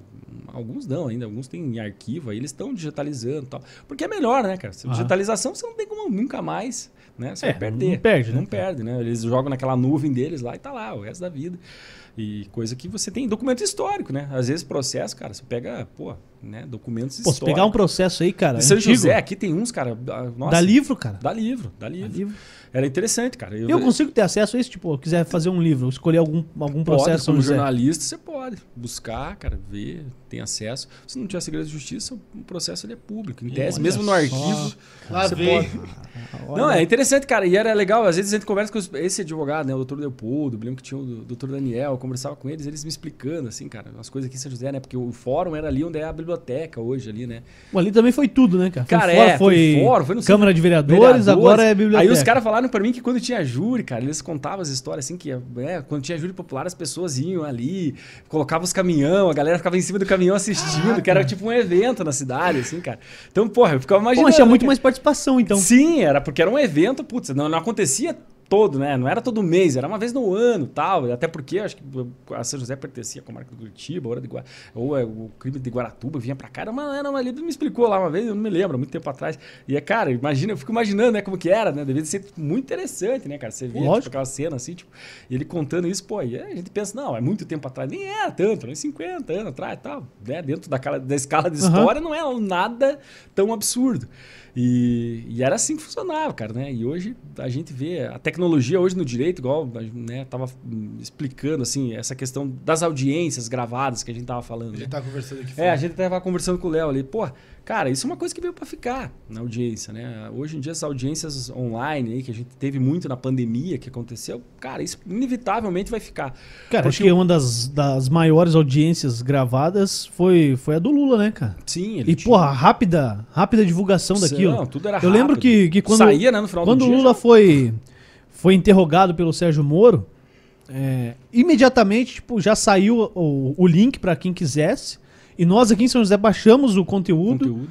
E, transmitimos ele como se fosse ao vivo, lá com a montagem, né? Acompanha agora a íntegra do depoimento de Lula. Pum. Pum, já saiu. Jogou no Facebook, o Facebook explodiu. Tipo, a galera assistindo, assistindo. cara. Cara, foi muito rápido. Muito rápido. Ainda mais a Justiça Federal, cara. A Justiça Federal, nesse ponto, eles têm uma tecnologia. Você acha eles... que essa publicidade das coisas, ela ajuda? Ajuda, cara. Eu acho que é, é válido a publicidade. Até para Cara, até para defesa eu acho que é válido. Às vezes as pessoas falam, ah, mas é ruim para defesa. Não, não, eu não vejo como ruim para defesa, cara. Às vezes é melhor você ter a publicidade porque você consegue, às vezes, extrapolar que às vezes até a própria mídia deturpa você consegue, com a publicidade, demonstrar que justamente é o contrário, às vezes, né? Quando você pega uma mídia que seja tendenciosa, às vezes, para a defesa, você tendo a prova dos autos, você pode demonstrar aquilo muito mais favorável. Você pode né, é, mostrar assim, olha, peraí, não é isso que eles estão falando. Vejam aqui a prova. Isso foi falado em juízo, na frente do juiz tal. Então, às vezes, é muito melhor a publicidade. Eu acho que ela é válida, cara. Eu acho que é, e tem que, ser, tem que ser a publicidade, essa ideia do, do processo penal, que a gente fala de todo mundo trocar ideia, enfim, uhum. né? De, de, de, ficar aberto para que as pessoas possam é, ver. Eu acho que é muito válido, cara. É muito melhor né, você saber, assim, de é, que, que tem o processo e como que funciona. Porque senão você deixa um negócio muito fechado, cara. É, porra, é até meio contraditório, né? Você dá a impressão que você está fazendo um negócio inquisitorial ali, época de ditadura, né? O cara, né? Tipo, mano, ninguém vai ver isso, é só, só vai ver eu, o resultado aqui, final é e tal. Não, não, eu acho que não é por aí. Eu acho que é muito mais legal você ô, demonstrar. Ô, você estava falando aquela hora ali, e eu falei que a gente ia deixar um pouquinho mais pra frente, mas Tranquilo. por que é que eu não posso, tipo, ah, fui intimado, cometi um crime, seja lá qual for, por que, que eu não posso ir sozinho me defender? É porque a ideia é que tem que ter uma defesa técnica. Você tem o teu direito de autodefesa. Aí você vai perguntar como, qual que é o momento teu de autodefesa? É o momento do interrogatório. O teu interrogatório é o teu momento de autodefesa. Ali você pode formular a tua defesa. Mas você tem que ter uma defesa técnica. Porque tecnicamente aí é o advogado que vai fazer essa função. Então, Mesmo que você seja advogado. Aí não. Se você quiser fazer, você sendo advogado, você pode fazer a tua defesa. Mas precisa ter a OAB e tudo? Precisa ter a OAB e tal, aí você pode fazer. Mas, cara, vou ser sincero, não é recomendável. Por que, fica, que não é recomendável? Fica estranho, né? Porque você acaba se emoção, você acaba pegando a, a, emoção da causa. Né? Você trabalhar num processo teu é difícil, cara. Eu fiz isso, pô, uma vez eu fiz um processo civil, que era um negócio de um carro meu que tinha dado problema. Eu comprei o carro, deu problema no, no, no ar-condicionado e eu entrei contra a concessionária e tal. Cara, me lembro que no dia da audiência eu fiquei pé da cara, velho. tipo assim, porque aí você meio que leva pro pessoal, aí você fala, pô, o cara tá me, me tirando paloque aqui né, na audiência e tal. E aí você fica meio pé. Então, tipo assim. Cara, como advogado tem como. É, você, aí você, você perde o lado racional teu, que você, como advogado, você é racional, você acaba sendo, você acaba segurando a tua onda. Né? O teu cliente tá ali, às vezes você chega pro cara e fala, pô, fica quieto, cara, não é assim, vamos lá, calma.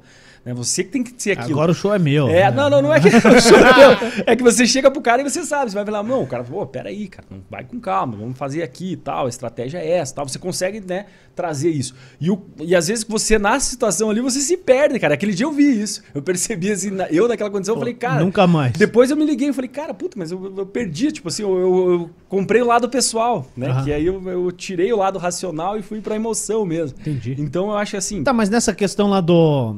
Você falou que eu eu, eu espero que nunca, mas eu posso me defender no momento do interrogatório. Do interrogatório.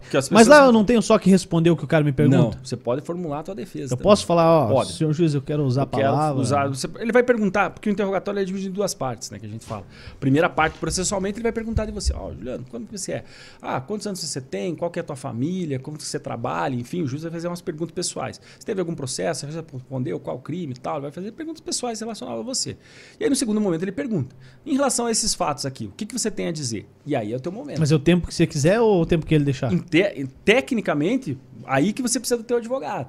Porque aí, se você, por exemplo, começa a falar e o juiz começa a te interromper, o advogado vai falar: opa, pela, pela ordem, excelência. Ele tem o direito de defender dele. E aí, eu, como teu defensor, eu tenho que te garantir o teu direito à defesa. Uhum. Porque senão o juiz vai, pode te tolir, ou o promotor pode te atravessar.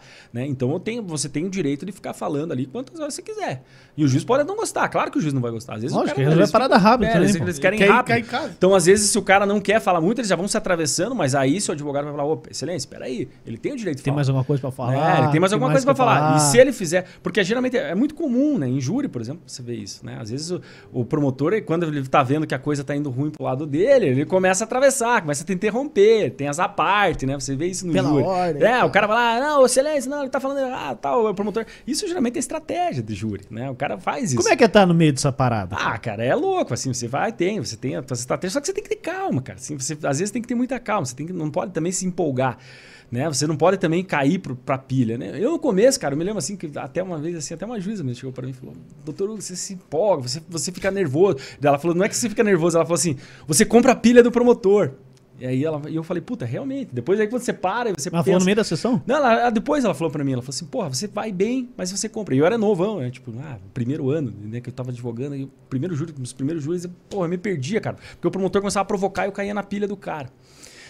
E aí, tipo, pá, eu falei, cara, pior que é verdade, né? Aí eu falei assim, cara, não posso cair na pilha. E aí eu comecei a mudar, cara. Aí você começa a mudar a concepção. Aí você vê, cara. Tipo, me lembro que tinha um promotor que era muito sacana. Quando você ia falar pro, pro, pro jurados, ele vinha atrás de você e começava meio que chutar, tipo, fingir, assim, andar, assim, tal, arrastar o pé para tirar a concentração. E claro, o jurado desconcentra. E o promotor vai ficar andando à vontade. Pode. Você, como advogado, também pode fazer isso, se você quiser, na hora que ele estiver falando.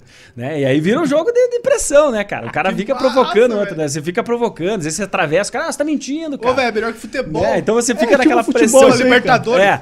Tipo assim, eu me lembro que esse promotor, uma vez ele fez isso, eu até brinquei. Eu peguei e virei, eu olhei assim, doutor, você quer uma bola? Eu tenho aqui, se você quiser, eu posso pegar aqui pra você jogar, não sei, se você tá com algum problema. Ele, não, você tá aí, aí você, eu tirava onda, cara, eu era esperto, porque depois de um tempo você pega, pega a manha, Já, você, o cara tá me atentando, você começa, né, você, você, tira a onda, aí você, aí você pega e vira pro jurado e fala, ó, oh, jurado, ele tá tentando desconcentrar, pra eu não poder mostrar a verdade pra vocês. Então aí você aprende a usar aquilo pra, pro teu favor, né, que aí você pega pro jurado e fala, ó, oh, o cara tá usando isso aqui pra tentar desviar a atenção, mas é porque eu tô falando bem tal, você pega e joga isso pro jurado, pro jurado... Tô falando a verdade. Aqui, Porque ó. aí, é, você tenta trazer pro teu lado. Então você tem que ter a malícia, cara. Porque às vezes aí, quando você não tem essa malícia, pô, você cai na pira e você, porra, começa a bater boca tal. E aí você desconcentra e aí aquilo que você tava falando, você se perde totalmente.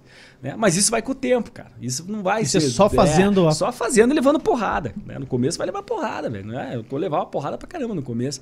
E aí depois, no tempo, você vai começando a pegar a mãe, você vai vendo tal. Claro que tem tem, cara. Eu não me digo que sou um especialista em tribuna de júri, muito pelo contrário, não, não sou. Não... Oh, tem pessoas que se especializam nisso. só para júri. Cara, e tem advogados, assim, não, não vou falar nomes, nomes. mas tem, porque senão depois a trolha vem, é. mas tem advogados que são muito midiáticos. Sim. São muitíssimo midiáticos. E a taxa de absolvição, por exemplo, é muito baixa. Baixa. E o preço dos caras lá em lá cima. Em cima. É. Mas, pô, os caras fazem um todo, né? Desde da encenação que eles fazem lá, do nome que eles representam, eles constroem, até o, o que eles argumentam com o cliente, né, cara? Sim, é. É muito comum, cara. Às vezes você vê advogados que tem esse lance da mídia, né? Eu acho errado, na minha concepção. Acho que a defesa, cara, você não precisa expor o teu cliente para você levar benefício disso. Né? Eu, como advogado, cara, eu penso assim, eu penso no meu cliente, cara. Ah, a imprensa quer falar comigo? Não, cara, depende. Às vezes é melhor nem falar, velho. Tipo assim, porque às vezes você vai expor o cara a uma situação que vai ser prejudicial a ele, às vezes não é legal. Então, às vezes, uhum. ah, faz uma notinha lá, cara, manda pra imprensa para não dizer. Entra assessoria né? de imprensa aí? Ah, entra, tem, tem Lógico, advogados tem que entrar. Que, é, tem jornalistas, jornalista, claro que tem.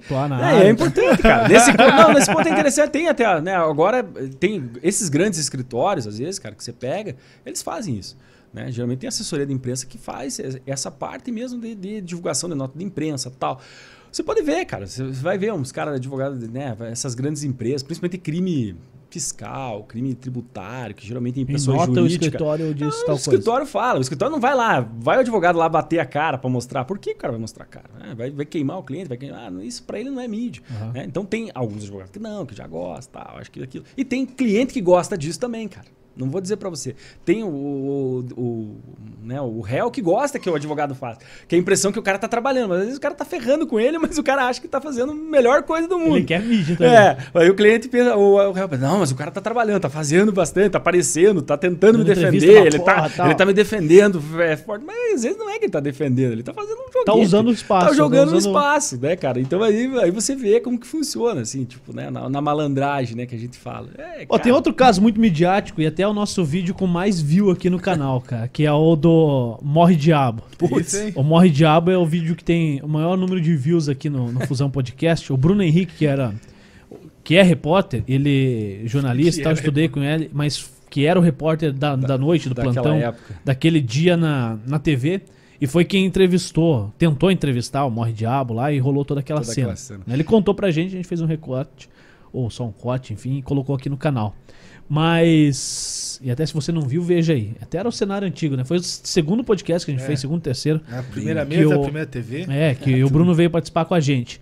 E, e, você defendeu esse caso? Como é que foi, cara? Defendi, cara. Esse caso foi um caso. Já bem... não é segredo também? Pode não, falar pra todo não, mundo. Não, é um caso já bem aberto, né? Ele não tinha segredo de justiça. Na época, na ocasião, na época, eu fui defensor nomeado pelo Estado. Né? Então, ocorreu, esse crime ocorreu em São José na época.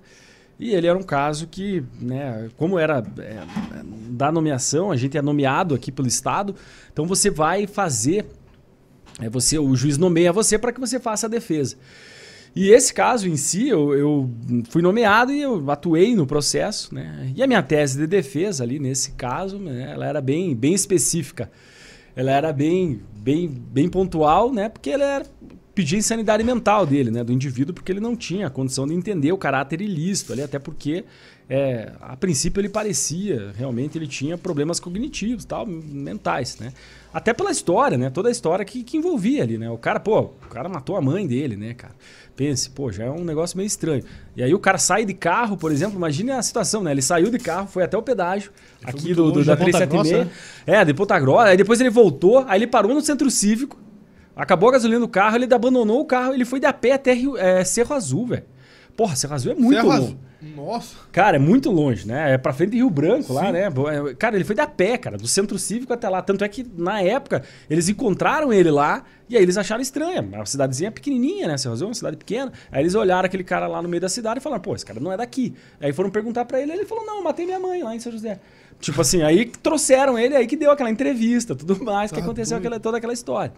Então, assim, eu, quando fui nomeado, comecei a fazer a defesa dele e tal. E a minha tese era insanidade mental. Ele não tinha, né? Não poderia ser aplicado uma pena. Porque no direito existe lá sanções penais, que a gente fala, né? Então, as sanções penais, elas são divididas em penas, né? E aí tem as medidas de segurança. Medida de segurança você aplica ao, ao réu que não tem condição de entender o caráter ilícito, né? Que é inimputável, né? Ou seja, aquele cara que é louco. Em termos mais simples, resumidamente falando. E nesse caso, o que, que eu fiz? Eu solicitei para que fosse feito um exame de sanidade mental do cara, né? Porque ele não parentar, aparentemente as histórias dele não batiam. E realmente o laudo dele né, era meio que absurdo, assim, falavam as coisas é, que ele era da Illuminati, não sei o quê. Ele trazia uns elementos assim que não, não, não era totalmente condizente. Ele dizia que tinha fogo, que tinha formiga dentro dele. Então, isso, obviamente, o juiz demonstrou aí no dia da audiência mesmo, ele falou. O que, que ele alegou por ter matado a mãe? Ah, ele alegou que ela estava perseguindo ele, que ela virava uma bola de fogo, tinha cabelo, que ela virava uma anã, que depois ela virava fogo, que ela vinha pegar ele, que ela queria matar ele. Ele tinha esquizofrenia, né? Caraca, é uma doença, cara. né? Esquizofrenia é aquela mania de perseguição. Então, ele achava que a mãe dele estava perseguindo ele, que ela ia matar ele. Ah, e isso ele falou tudo antes para você? Depois Chegou, pro, eu perguntei para ele antes de conversar da audiência. Nesse caso não era júri, era uma audiência mesmo, né? Uhum. E aí eu, ele falou tudo isso para mim. Eu cheguei para ele e falei, cara, fala isso pro juiz, né? Falei assim, até porque minha tese de defesa era que provar que ele era louco. Então eu tinha que trazer isso, né? Era a tese de defesa minha. Então eu tinha que demonstrar que ele não tinha encarado. E aí ele falou pro juiz, né? Esse ele repetiu foi, tudo? Repetiu, não, ele falava sério. Ele tinha convicção Ele tinha convicção, falando. ele falava sério, né? Ele não tinha, você não, ele não tinha remorso, pena, nada. Ele não tinha, não, não tinha sentimento. Você via que o cara tava falando e ele achava que a mãe dele ia matar ele, que ela ia fazer aquilo, que ela estava sendo atrás. Porque, claro, a esquizofrenia é uma doença, né? Então, nesse contexto, a doença, o cara acha realmente que a pessoa está perseguindo. É, esse caso foi bem assim, velho. Foi tensa a audiência, né? Porque eu me lembro até o irmão do cara lá no dia da audiência, ele, porra, ele ficou brabo assim comigo, cara. Ele olhou para mim assim, tipo, porra, ele, ele, ele, chegou na minha frente lá e, e deu de dedo, assim, tipo assim, ele falou, pá, você tá defendendo esse cara, você não sabe o que ele fez com a minha mãe, não sei o que tal. Aí até o juiz teve que interromper, me lembro na audiência, o juiz interrompeu e falou, olha, seguinte, ele tá defendendo aqui como defensor. Se ele não tivesse aqui, inclusive, teu irmão não podia nem ser, né, ser, ia ser processado, porque o direito de defesa todo mundo tem. Né? Então ele até explicou. Aí depois no final até eu conversei com o cara. Depois ele veio né, pedir desculpa. Ele, ah, cara, desculpa, é que eu achei que você estava sendo pago por ele. Aí eu expliquei, não, fui nomeado pelo Estado, tudo mais. Né? Mas é um caso que, que, assim, né, realmente ele não tinha condições, ele era um cara que não entendia o caráter Você sentia medo de falar com ele? Cara, era tenso, cara. O cara era daquele jeito mesmo. Tipo, ele olhava e, cara, e eu, e eu fui ter contato com ele, vocês imaginem, aquele vídeo que ele deu, ele fazia três dias depois do crime, né? E ele tava daquele jeito ainda, né? Cara, se você fosse ver, ele passou ali. Eu devo ter tido contato com ele a primeira vez, quatro, cinco meses depois do fato ele ainda tipo, tinha aquele estereótipo, ele, né, olhando para você e tal. É uma mania, né? É uma, é uma, uma, esquizofrenia, é uma doença. Então você tem que levar aquilo como doença, né? Então ele realmente ele, ele tinha aqueles traços ali que, que realmente você fica cabreiro. Porque você não sabe, né, cara? Uma pessoa que tem uma doença, você não sabe o que ela pode fazer no momento. E então... que fim que deu nele? Que, que, ah, eu até olhei ano passado, até dei uma, uma verificada. Olhei mas mas a, sen a, sentença lá, o que, que a sentença deu, deu aplicação de medida de segurança. Né? Ou seja, ele não foi, não foi para júri popular, porque o juiz entendeu que ele não entendia o caráter do que ele estava fazendo, devido à esquizofrenia do grau máximo que ele tinha lá.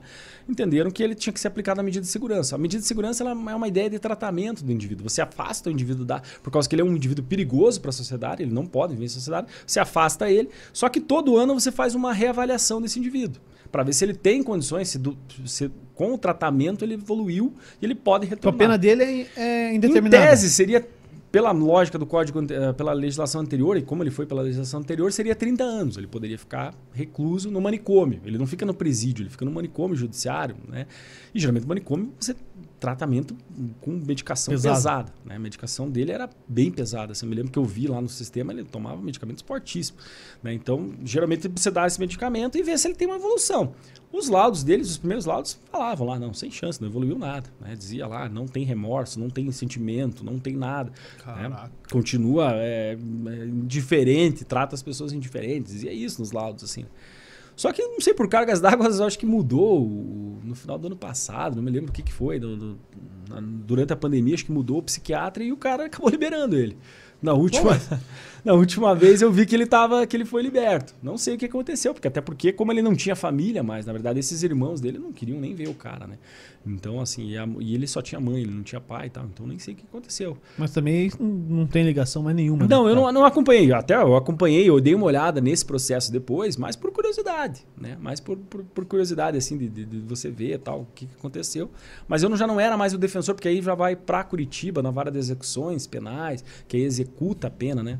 Que o processo também é interessante, porque a gente vê, né? Às vezes as pessoas não, não percebem isso. Acho que o processo termina com a sentença. Não, na verdade termina uma parte do processo. Que depois aí você vai cumprir a pena, né? E aí é um outro processo. Aí aquele primeiro processo já não né, terminou ali. E aí começa um novo processo que é o do cumprimento uhum. da tua pena.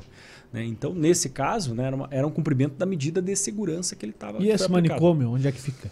Cara, fica no Complexo Médico Penal, né, de, é, de Pinhais. Né? Fica ali. Os caras da Lava Jato ficavam lá. Lembra que eles falavam, né? No complexo médico e tal. Porque aí. Só que eles ficam numa ala separada. Né? Podia deixar eles com, com os loucos, né, Porra, cara? Os loucos é Resolver é a parada pro lado dos Cara, cara às vezes você fala com um cliente, eu, às vezes eu me lembro que eu, às vezes eu, os caras estavam doentes, né? É muito comum, mano, preso ficar doente. Ah, às vezes o cara, pô, tô doente, né? O cara pede, ô, doutor, pede, né? Eu quero ir pro médico. Porque geralmente os caras não podem levar no hospital comum, tem que levar lá no complexo, né? Se precisa de um tratamento.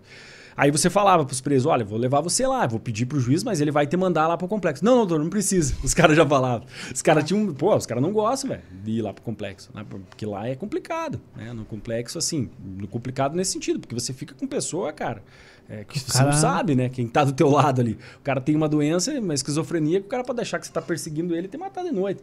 É tipo o round 6 lá, que os caras ficam à noite lá, todo mundo ligado lá da, daquela Caraca, cena. É tipo aquilo, cara. Você não sabe o que o cara do teu lado tá pode fazer né? Tipo assim, você fica, Entendi. então, porra. E, é, então, às vezes os caras nem querem ir para lá porque é muito da, da, é sinistro. Então, assim, né, pode ter. É, não que aconteça, mas é muito meio. Às vezes acontece, algumas coisas não é muito divulgado, enfim, mas é, é, é nesse sentido. Sim. Mas é, foi um caso interessante, cara. Às vezes é interessante porque tem toda uma questão da doença ali também mental, né? É, e claro, cara, você fica assustado, assim, né? Até porque aquela época virou, acho que foi um dos primeiros memes, né? Que teve sim, no, sim. no, Brasil, acho que foi, assim. A né? imagem que mais rodou, Mais acho, rodou, cara. Eu, quando falo pros meus alunos, às vezes, né, na faculdade, eu falo, pô, os caras dão risada, né? Ô, pô, professor, você pode falar, ah, pô, ninguém, né? Os caras brincam. Eu falo, cara. E o que que isso ajuda ou prejudica, tipo. Cara, assim, pra mim não ajudou. alguma coisa. É. Ué, você tinha a prova viva lá no É, cara, é assim, nesse caso até a imagem ajudava, né? Porque até eu me lembro que até usei como tese defensiva. Eu coloquei, olha, no dia dos fatos, pô, no dia dos fatos não, na verdade aquilo dali tinha passado três dias e o cara continuava naquele estado, né? Pô, ninguém fica num estado Sim. daquele. É, o cara, ele, ele, naquela época, acho que, se não me engano, tinha questão de droga, ele usava crack também, né? Então, é, e aí mais o efeito né, da esquizofrenia, que dali ficou mais fácil até de você conseguir comprovar toda aquela situação. Isso até ajuda às vezes, né? É uma questão desse tipo. É, você pode, para fins de prova, é muito mais fácil. Né? Você tinha uma imagem ali que, pô, aí, claro, só que só a imagem por si só ela também não comprova. Né? Tanto é que eu tive que pedir o exame de insanidade mental, que é um exame técnico que eles fazem, que aí eles fazem uma avaliação psiquiátrica, tudo mais, uhum. com uma junta que lá geralmente em base, né, com base nisso, o cara vai, vai sentenciar. Né? Se vai, não fosse comprovado, que era muito difícil, ele ia ser preso normal. Como comum. Aí ele ia como preso Estado comum e ia, pra, pra, ia ser julgado por um júri, e aí provavelmente ia pegar uma pena e ia para um presídio comum. Né? Mas não era um cara que, que tinha, né? Um cara desse, infelizmente, se ele fosse para um presídio comum, ele não ia durar muito tempo. Os caras iam matar ele. Ou, ou ele, ele fazia matar. limpa lá, né? É, ou ele se matar, os caras matavam ele. É, é um negócio que o cara não consegue, né? É.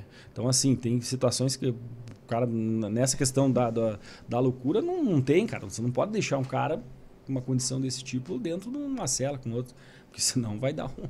Vai dar BO. Vai dar BO, né? Vai, vai. dar. Não, não, pode ter certeza. Não é, é, Os presos não aceitam ele. Entre eles tem o código de ética deles lá. Então uhum. eles sabem, né? Então não vai ter isso.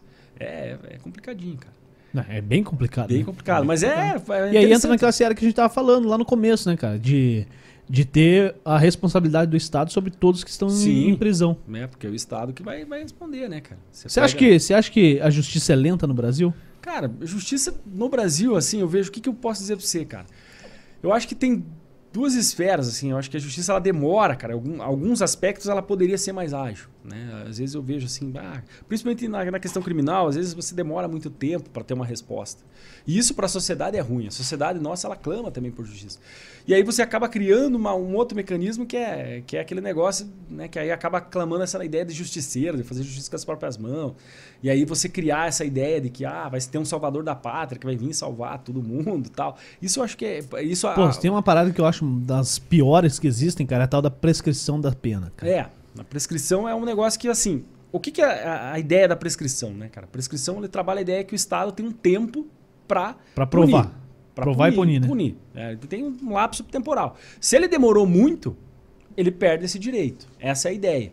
Então, assim, a prescrição é um tema bem complexo, cara, no direito penal. Assim, até, meus alunos lá, eu brinco lá com eles. Eu falo, ó, essa é a parte mais xaropinha e é mais. E ela tem muita diferença, mas ela tem muitas peculiaridades, assim, que a gente pode trabalhar.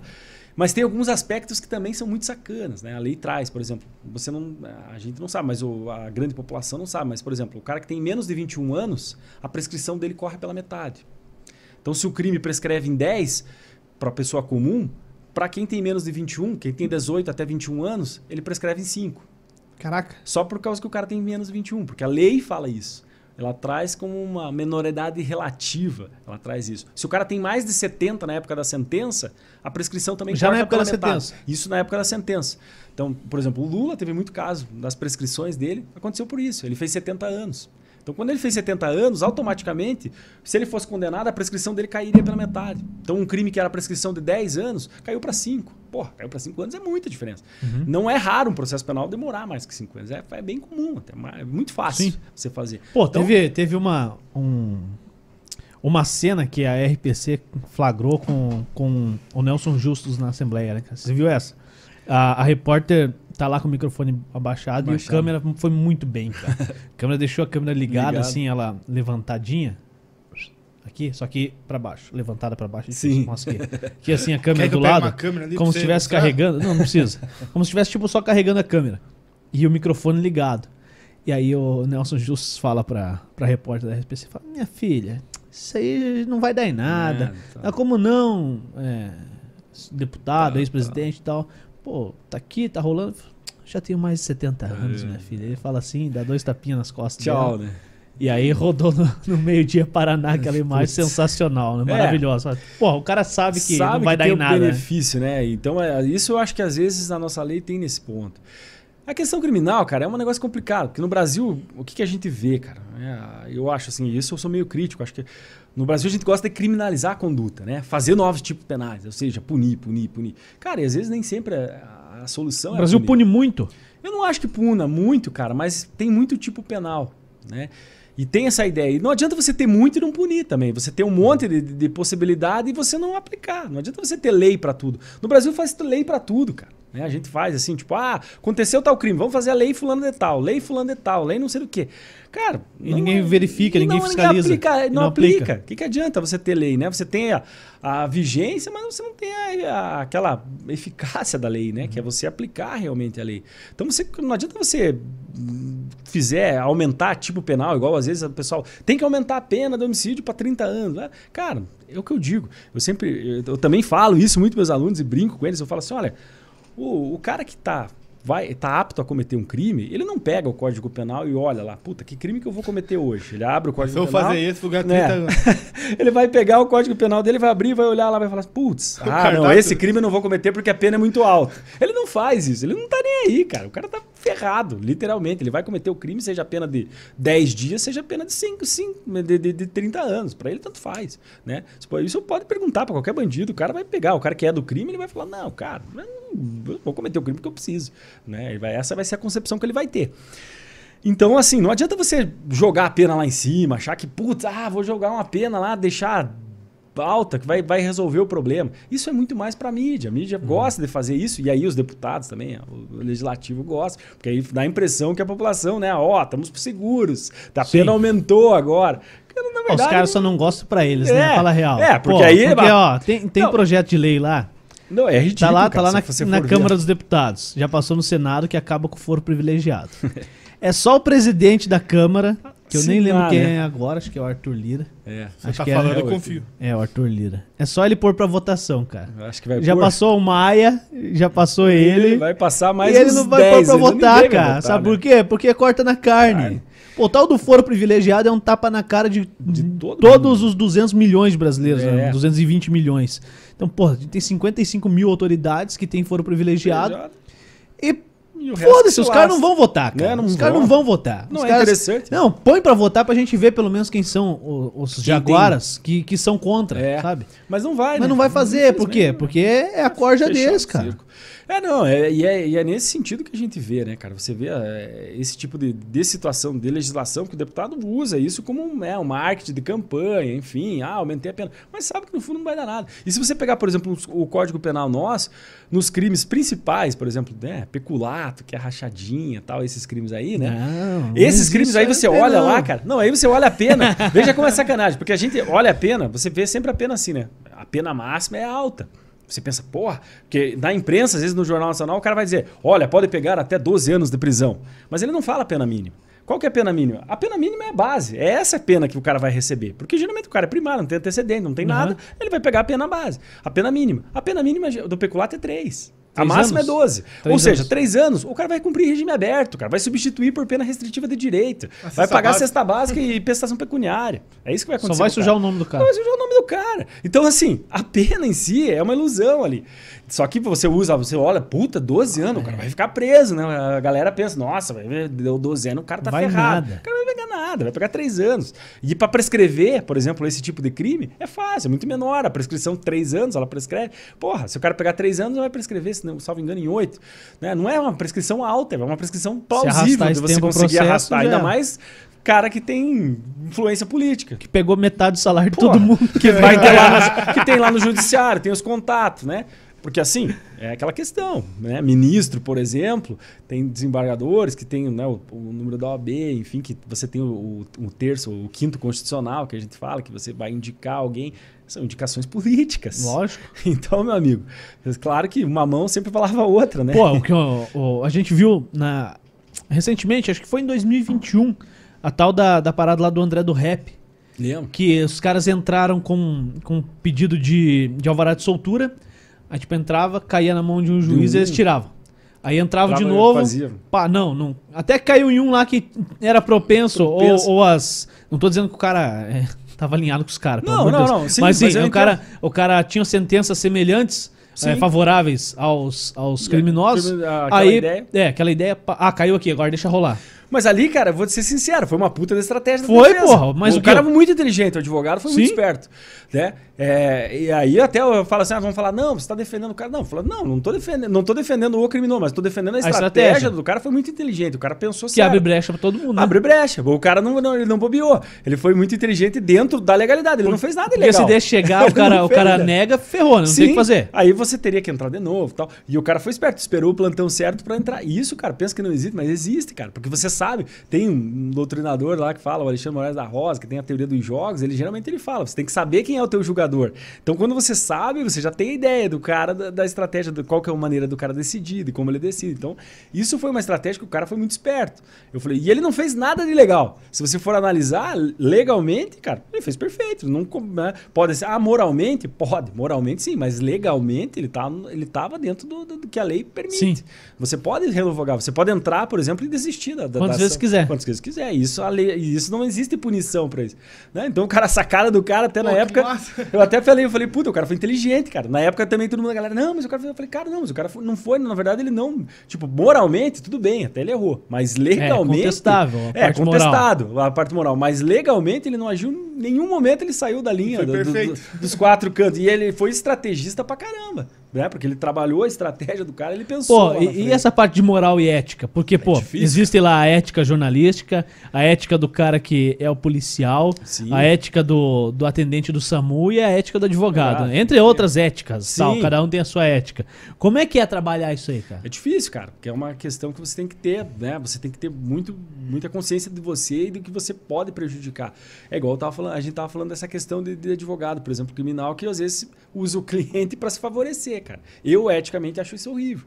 Né? Não acho que você deve pegar um cara lá e usar aquilo de pano de fundo para fazer o teu nome ou fazer isso. É, eticamente não é legal. Né? É, é muito melhor você defender tecnicamente o cara e não expor a situação tal. Ah, mas aí às vezes vão perguntar para você, não, tudo bem, você pode dar uma entrevista, não é, não é ilegal. Até o, o, o próprio código de ética da OAB ele limita certas coisas. Né? O código de ética é bem restrito nesse ponto.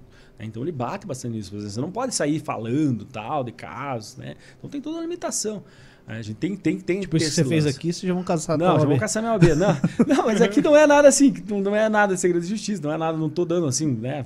Trazendo alguma coisa. Privilegiada. Né, privilegiado, alguma coisa, não, são coisas que já foram, já são acontecidas, já são fatos notórios, vamos dizer assim. Mas eu não posso, por exemplo, chegar aqui e expor que, cliente. Que caso que você não pode contar? Não, não posso.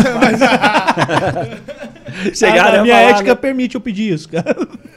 Eu já não posso, eu não posso chegar aqui e falar, né? Por exemplo, casos de segredo de justiça, uhum. que envolva adolescente, criança, eu não posso expor. Né? Eu não posso uhum. chegar aqui e falar, ah, criança tal, tal, tal, tal, dar o nome da criança, do pai, isso não. Você sempre quis defender, tá do lado de defender, nunca tentou ser promotor, nunca pensou cara, em ser eu promotor? Já, não, cara. Eu não, cara, não, eu não consigo me ver assim como promotor. Às vezes a galera, né, tem sempre rusga, né, promotor e advogado, e tal. A gente brinca, mas eu, cara, eu não consigo me visualizar, até para é, quando você aprende a defender, cara, você aprende a defender. Eu acho, vou ser sincero pra você, é muito mais difícil defender do que acusar, cara. Eu acho. Acusar é muito mais fácil. Cara, você acusar é muito. Você atira para qualquer lado é muito mais fácil. A galera, ainda mais hoje em dia, cara, no, no, nosso país, que tem uma propensão hoje, que a gente tem essa, essa divisão até política, faz com que isso seja mais aflorado, né? As pessoas querem sacanear, querem, Atacar é, fácil. é, querem tacar o pau, né? Querem expor em passar pública a cabeça, né? Tipo tirar dentes. Então a ideia é essa agora, né? Então assim, é muito mais difícil você defender. Cara, mas a defesa ela traz alguma, algumas nuances que eu acho muito melhor, assim, cara. Você trabalhar, você estudar. E às vezes, cara, você consegue fazer algumas situações de defesa que, pô, você sai, vamos dizer assim, é, contra tudo e contra todos, aí você consegue provar que o cara é inocente. Eu já aconteceu o caso, me uma vez uma casa de, uma, de um rapaz que era de tornozeleira. Que até a juíza, porra, a juíza foi sacana, assim, né?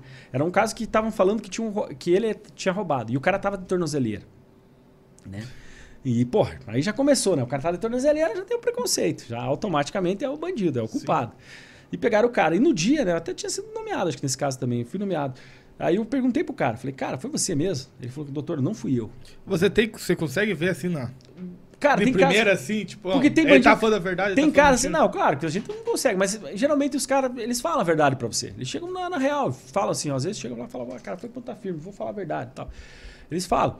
É, então, assim, esse cara, eu me lembro que o Piazão pegou e falou pra mim, não fui eu, doutor. Aí eu falei assim, não, cara, você tem certeza? Eu falei assim, eu posso tentar te ajudar. Eu falei pro cara, né? Eu falei, posso tentar te ajudar. Tem algumas maneiras aqui de tentar te ajudar. Aí ele olhou para mim, não pode, eu tenho certeza, doutor, não fiz, não fui eu que fiz isso. Esses meninos estavam, os outros dois estavam, eu não tava.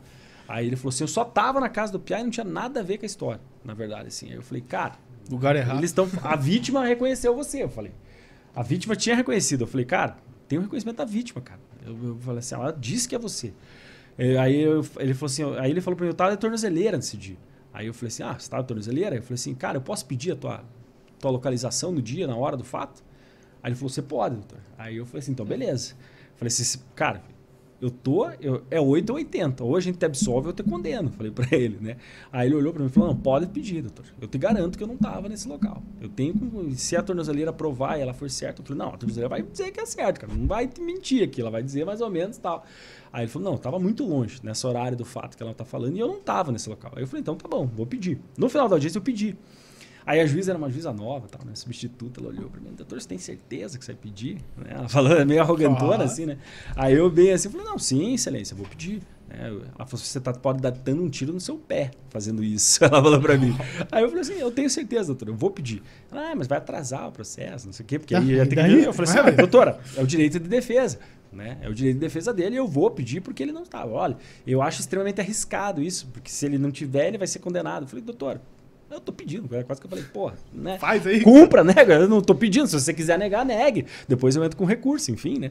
Mas ela falou, ah, então tá bom, autorizei. Cara, e justamente, veio, ó, veio ó, o GPS lá, Porra, o cara tava a 15 quilômetros do local do fato, sei lá, é. cara. É um absurdo assim, a distância. Massa. E aí, porra, consegui absolver o cara daquilo. Cara. Pô, isso é legal, cara. Legal, tipo assim, porra, você vê assim, né? Às vezes o cara não é, ele não tava. A guria reconheceu porque, infelizmente, ele tinha características. características Pô, essa é... parada de reconhecimento, cara, reconhecimento é, é muito triste, foda, cara. É muito foda. Porque você vê reconhecimento absurdo, assim. O reconhecimento dele, cara, foi um absurdo, assim. Tipo, era um reconhecimento que ela, cara, reconheceu o cara pela, literalmente, questão de cor tal. Racismo mesmo, cara. Porque o cara era negro tal. Tem, né? E aí chega lá, é esse. E aí. E é aquele negócio que tem uma tese, né, que fala de falsas memórias, né? Que às Sim. vezes a polícia mostra. Tipo, Pô, isso aí entra, entra na parte de até. Até quando se fala em, em hipnose para para lembrança de, de, fatos, de fatos passados, antigos, né? ele entra essa questão de falsas memórias, cara. É muito. Como é perigoso e, e, pode ser instaladas, falsas Sim, memórias podem ser instaladas. É muito comum, cara. Tem, tem um caso nos Estados Unidos, eu não vou lembrar qual é, mas eu tava, tava estudando semana passada, semana retrasada, é, é, revendo o que eu tinha feito do, do, curso de hipnose e tal. Falei, pô, vou estudar de novo, ver vídeos e tal. Tá. Assim, estudo tudo que tem grátis na internet é muito legal. E recomendo pra galera aí. Só que tem que saber usar hipnose. Senão, senão é perigoso, cara. Mas o. E aí, um, um do, dos professores lá, um dos, dos caras muito fera do Brasil, ele, ele fala dessa questão de falsas memórias e de um caso nos Estados Unidos em que a vítima de estupro é, acusou um cara. cara. Falou, ó, foi esse cara que me, me estuprou. Só que na hora, o cara era o hipnólogo e tava na TV. E aí o, o álibi dele é que ele estava ao vivo na TV. Então o que aconteceu? A mulher teve uma falsa memória, atrelou. A, provavelmente a TV estava ligada no, no, programa que Porra. o cara tava. E ela lembrou do cara. Sim. Lembrou do cara, da voz do cara. Falou: quem me, quem me estuprou foi, foi esse cara. cara. E o cara estava ao vivo na TV.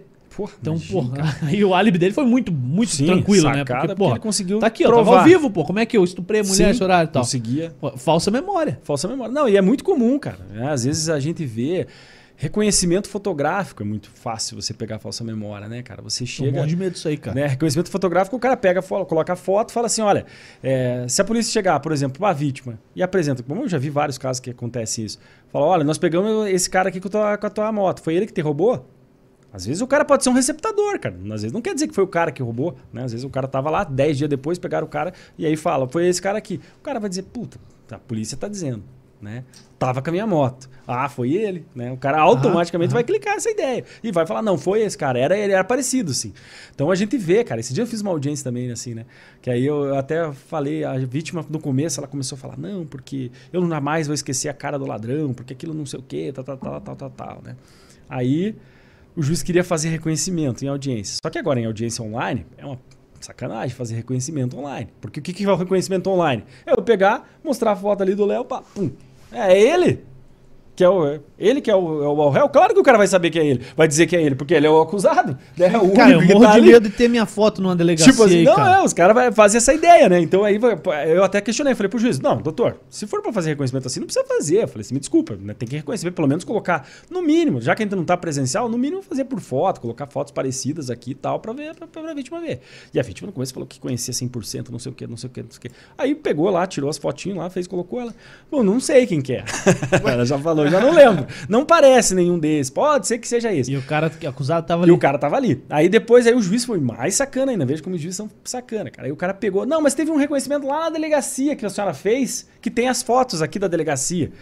Aí ele pegou o reconhecimento que ela já tinha feito pra ela reconhecer o cara. Tipo, tentando induzir, cara. Aí eu já questionei, falei, ó, oh, excelência, mas esse reconhecimento foi feito na delegacia. Se fosse para repetir prova, me desculpa, eu não precisava nem então estar é aqui. Muito foda né? isso. Porque aí, veja, é que, é que você vê, cara, o advogado sempre levando porrada, a gente só leva porrada, né? Aí o cara, não, mas aqui posso mostrar, porque isso aqui tá nos autos, ah, tá. Eu falei, tudo bem, fica meu protesto aqui e tal. Consegui nem ata isso. Mas aí ele mostrou. Aí ali a guria também não tinha certeza. Mesmo ela sabendo, ela falou: olha, eu acho que é aquele que ela tinha reconhecido na delegacia. Mas eu só tenho 50% de chance. Ela falou assim, porque eu não tenho certeza 100%. Mas ela tinha no começo falado que ela sabia que ela sabia 100%, porque aquilo era um trauma que jamais ela ia esquecer da vida tal, não sei o quê. Tipo assim, então você começa a perceber que as pessoas elas vão falando influenciada. Né? E o reconhecimento é muito, cara. Se você for ver, é muito fácil de você induzir um reconhecimento, cara. Eu já vi reconhecimento uma vez até no, no fórum, eh, eu falo também para meus alunos, às vezes brinco, né? Eu falo, cara, chegaram uma vez para fazer um reconhecimento, o cara com uma roupinha laranja do sistema penitenciário, Aí a juíza pega três playboy ali de, de estagiário, né? Que estavam ali e tal, os caras vestidos de eterno, e ah, coloca ah, tá. do lado do cara pra reconhecer. E o cara caiu gema na frente, cara. Aí eu olhei pra juíza e falei, pô, doutora, você vai fazer isso? Vai, vai, vai reconhecer dessa forma? Não, eu falei assim, pô, não precisa reconhecer disso, me desculpa, porque aí a vítima, a vítima fora nem tava, né, na, na, na, na, na sala, que ela fica lá no escondido. Eu falei, mas, pô, mas o cara com a algema na frente, de roupa laranja. O cara, né? Não é possível, velho. Três pia loiro do olho azul e o cara. Um, de terno. É, de terno. E o cara negro ali, né, cara? Naquela situação, eu falei, pô, aí você tá brincando, né? falei assim, né? Colocar ali, falei assim, Nossa, pô, já demais, o próprio né? preconceito faria a pessoa já automaticamente reconhecer, porque infelizmente a gente vive num país extremamente preconceituoso em relação a isso, né? Em relação à questão da criminalidade, Sim. é muito seletivo, né? Então, aí eu falei assim, cara, por que faz então? Não, não, tem lógica. Eu falei, não, eu não vou participar disso. Falei, eu peguei e saí fora. Falei, não vou assinar, não vou sair. Falei assim, ah, fale que eu me abstive da ata, eu não vou fazer esse, esse reconhecimento. Ah, não, não sei o que tal. Eu falei, não, se for para trazer outras pessoas, tirar o gema dele, colocar uma roupa nele de pessoa comum, colocar outras pessoas comuns, aí tudo bem. Dá para você fazer reconhecimento, mas fazer desse jeito, só para dizer, para figurante, oh. né? Pra, pô, era literalmente, é possível, eu estava fazendo parte de uma, de uma palhaçada ali, né? Você já falou que o júri que a gente vê no filme é Miguel, tal, tudo coisa de Hollywood é, tal. já é diferente, é, cara. Aqui não é. Estados Unidos e tal. Mas assim, o cara foi julgado, condenado. Alguém já dá um safonão na cabeça dele, deita no chão, algema e pumpuzão? Não, cara. Não. Geralmente o júri, o cara, se ele é condenado, ele vai pegar, cara, se for o caso, por exemplo, se ele estiver respondendo em liberdade, dificilmente ele vai sair preso. Primeiro. Você responde um processo, às vezes tem processo. E processo do júri é muito comum, é difícil a pessoa responder preso. É muito raro. Se você for pegar, é exceção. Vai pegar lá 20% que vão responder preso.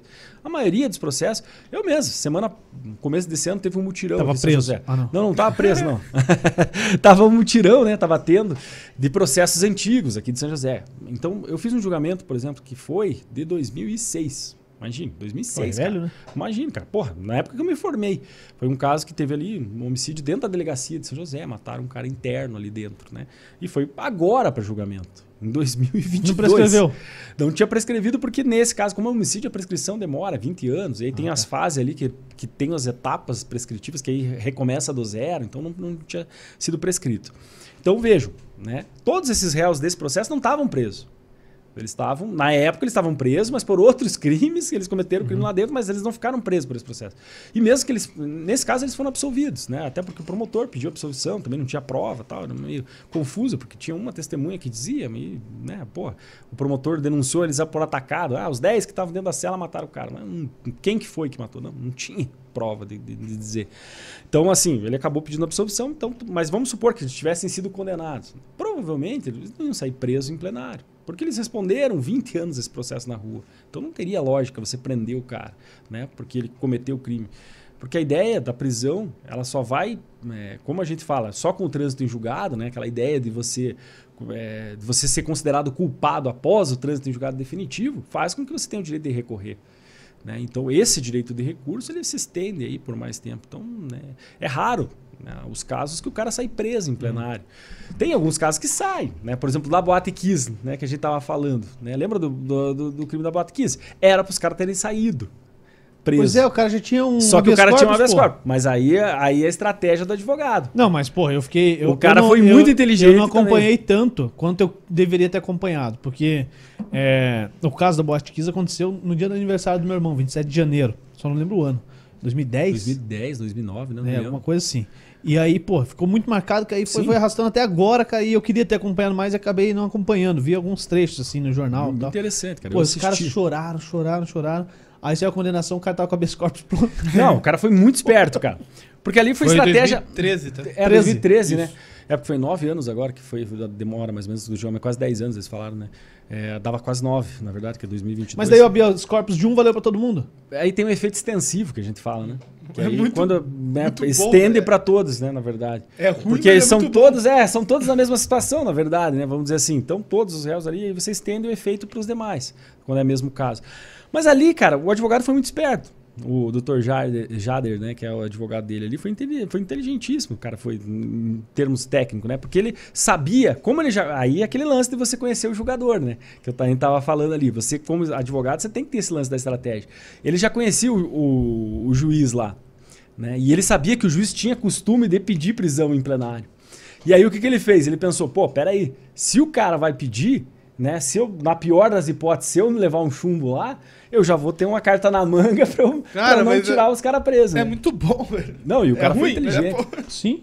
O cara foi inteligente. Nesse ponto ele foi muito inteligente. Porque ele já tinha ali aquela defesa. E ele, no momento que ele chegou, ele, pam, ele deu ali já, né? Pelo menos ele garantiu o cliente. Tudo bem que depois fizeram lá. Uma, Se fosse absolvido, ele rasgava o. É, aí não tinha problema, né? Só guardava ali e tava valendo. Tá, e que, como, como é que ficou isso? Os caras não, mas aí depois eles foram presos, né? Ah, foram presos Foram presos é. depois. Eu não acompanhei. Porque mesmo. na verdade o que aconteceu? O STG. Eles fizeram. O promotor, o Ministério Público recorreu da decisão, o tribunal fizeram uma, uma situação que o Ministério Público usou, um subterfúgio ali para subir para Brasília, e lá em Brasília eles conseguiram. O Tribunal do Rio Grande do Sul, que teoricamente era o competente, não acatou o pedido ele, ele, do Ministério Público de prender eles. Ele entendia que não, que os caras. Porque tecnicamente os caras ficaram soltos falar bem a verdade. Eles responderam o processo uhum. solto, eles tinham residência fixa, eles tinham localização. Eles não significavam um risco para a sociedade. Não significado, não eram pessoas perigosas, enfim. Né? Não, não, não fugiram do júri, todos estavam presentes, enfim, tá, a princípio todo mundo tinha direito né, de, de responder em liberdade. Eles, se eles responderem em liberdade até ali, não teria porquê, ainda tem recurso, eles poderiam ainda continuar em liberdade. Só que o Ministério Público aí fez esse lado, mas aí é muito mais a questão midiática foi da Comissão Social. Também, né? o aí o Ministério Público também foi esperto, porque eles foram nos, nos julgadores, foram lá no Fux, que é um juiz que é extremamente mais. Ele já não é tão garantista, que a gente fala, garantista é mais o juiz que é do, do penal, que trabalha mais a linha de defesa. Eles não foram, né? É que tem, é, tem vertentes, por exemplo, você pega o Gilmar Mendes, né? A galera critica pra caramba o Gilmar Mendes na STF, né? Ah, Gilmar Mendes solta todo mundo. Mas é que ele tem uma linha de dogmática que a gente fala no direito, que é uma linha mais defensiva, que é uma linha mais garantista, que garante mais direito. O Fux, por exemplo, ele não é do direito penal. Ele é um ele é juiz. É dos nossos. Ele, é, ele é, um, ele, é um, juiz que, ele, na verdade, ele era um juiz. Não me lembro nem se ele é trabalhista, não sei que, que área que ele era, mas ele não tinha nada a ver com penal. Então, por esse lado, o que, que acontece? Ele já tem uma visão diferente, uhum. né? Então aí ele é mais pró-acusação. Aí o Ministério Público caiu nele e ele conseguiu essa, esse, esse, né, reverter aquela decisão. E aí os caras estão discutindo. Aquele caso é muito complicado, cara. Eu, tecnicamente, eu particularmente, eu não, não acho que os caras, ninguém ali, nem não dá para dizer que foi dólar eventual, aquela ideia de que eles assumiram o risco tal, que eles queriam o resultado. Ali não vejo, cara. Os caras não, não, não vejo que ninguém queria aquilo. Na verdade, é uma puta uma fatalidade, né? Claro que teve erros. Se fosse para colocar todo mundo do banco dos réus, tinha que colocar desde o prefeito até a polícia militar, o corpo de bombeiros, bombeiro. que fizeram Como é que libera, que libera a avaliação.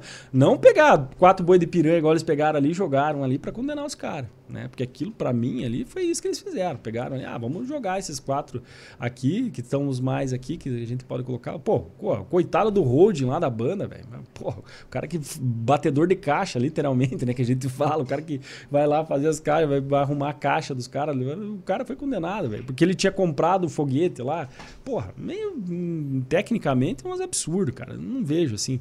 Claro que é, é, a família tem a dor, enfim, ninguém queria isso, né? Claro. Mas eu não vejo também que seja assim, os caras assumiram o risco, quiseram aquilo, buscaram aquilo. Os caras não imaginavam, cara. Né? Eu acho que ninguém ali imaginava que poderia acontecer aquilo, infelizmente. Quanto, quanto que pesa uma atuação é, do advogado dentro do, do tribunal? Cara, no júri. Pô, a gente viu, muito, viu recentemente um caso muito, muito falado, foi da ah, Manweiler? É. Manweiler, que foi. Que foi lá em Guarapuava, é, né? o, o Daledone, que, que pegou a, a, menina, a estagiária e tal, e deu um chacoalhão literalmente nela tal. Depois deu entrevista falando que era tudo combinado, que foi treinado e tudo mais. E isso levantou, levantou um ponto de discussão, né? É. Até onde pode ir o advogado nessa atuação, cara? Cara, assim, eu ali eu vejo até, eu não vejo que ele foi. É maldoso, acho que ele não, não, não era atenção. Eu, eu, até entendi o argumento que ele quis usar. Você acha que ela deu um escorregão ali a mais do que Não, na verdade, assim, a ideia mesmo dele talvez fosse demonstrar. Né? Você, às vezes você tem no júri, porque no júri a gente trabalha a ideia da. Não é nem ampla, é restrita a defesa. Você pode utilizar elementos que são fora até do processo.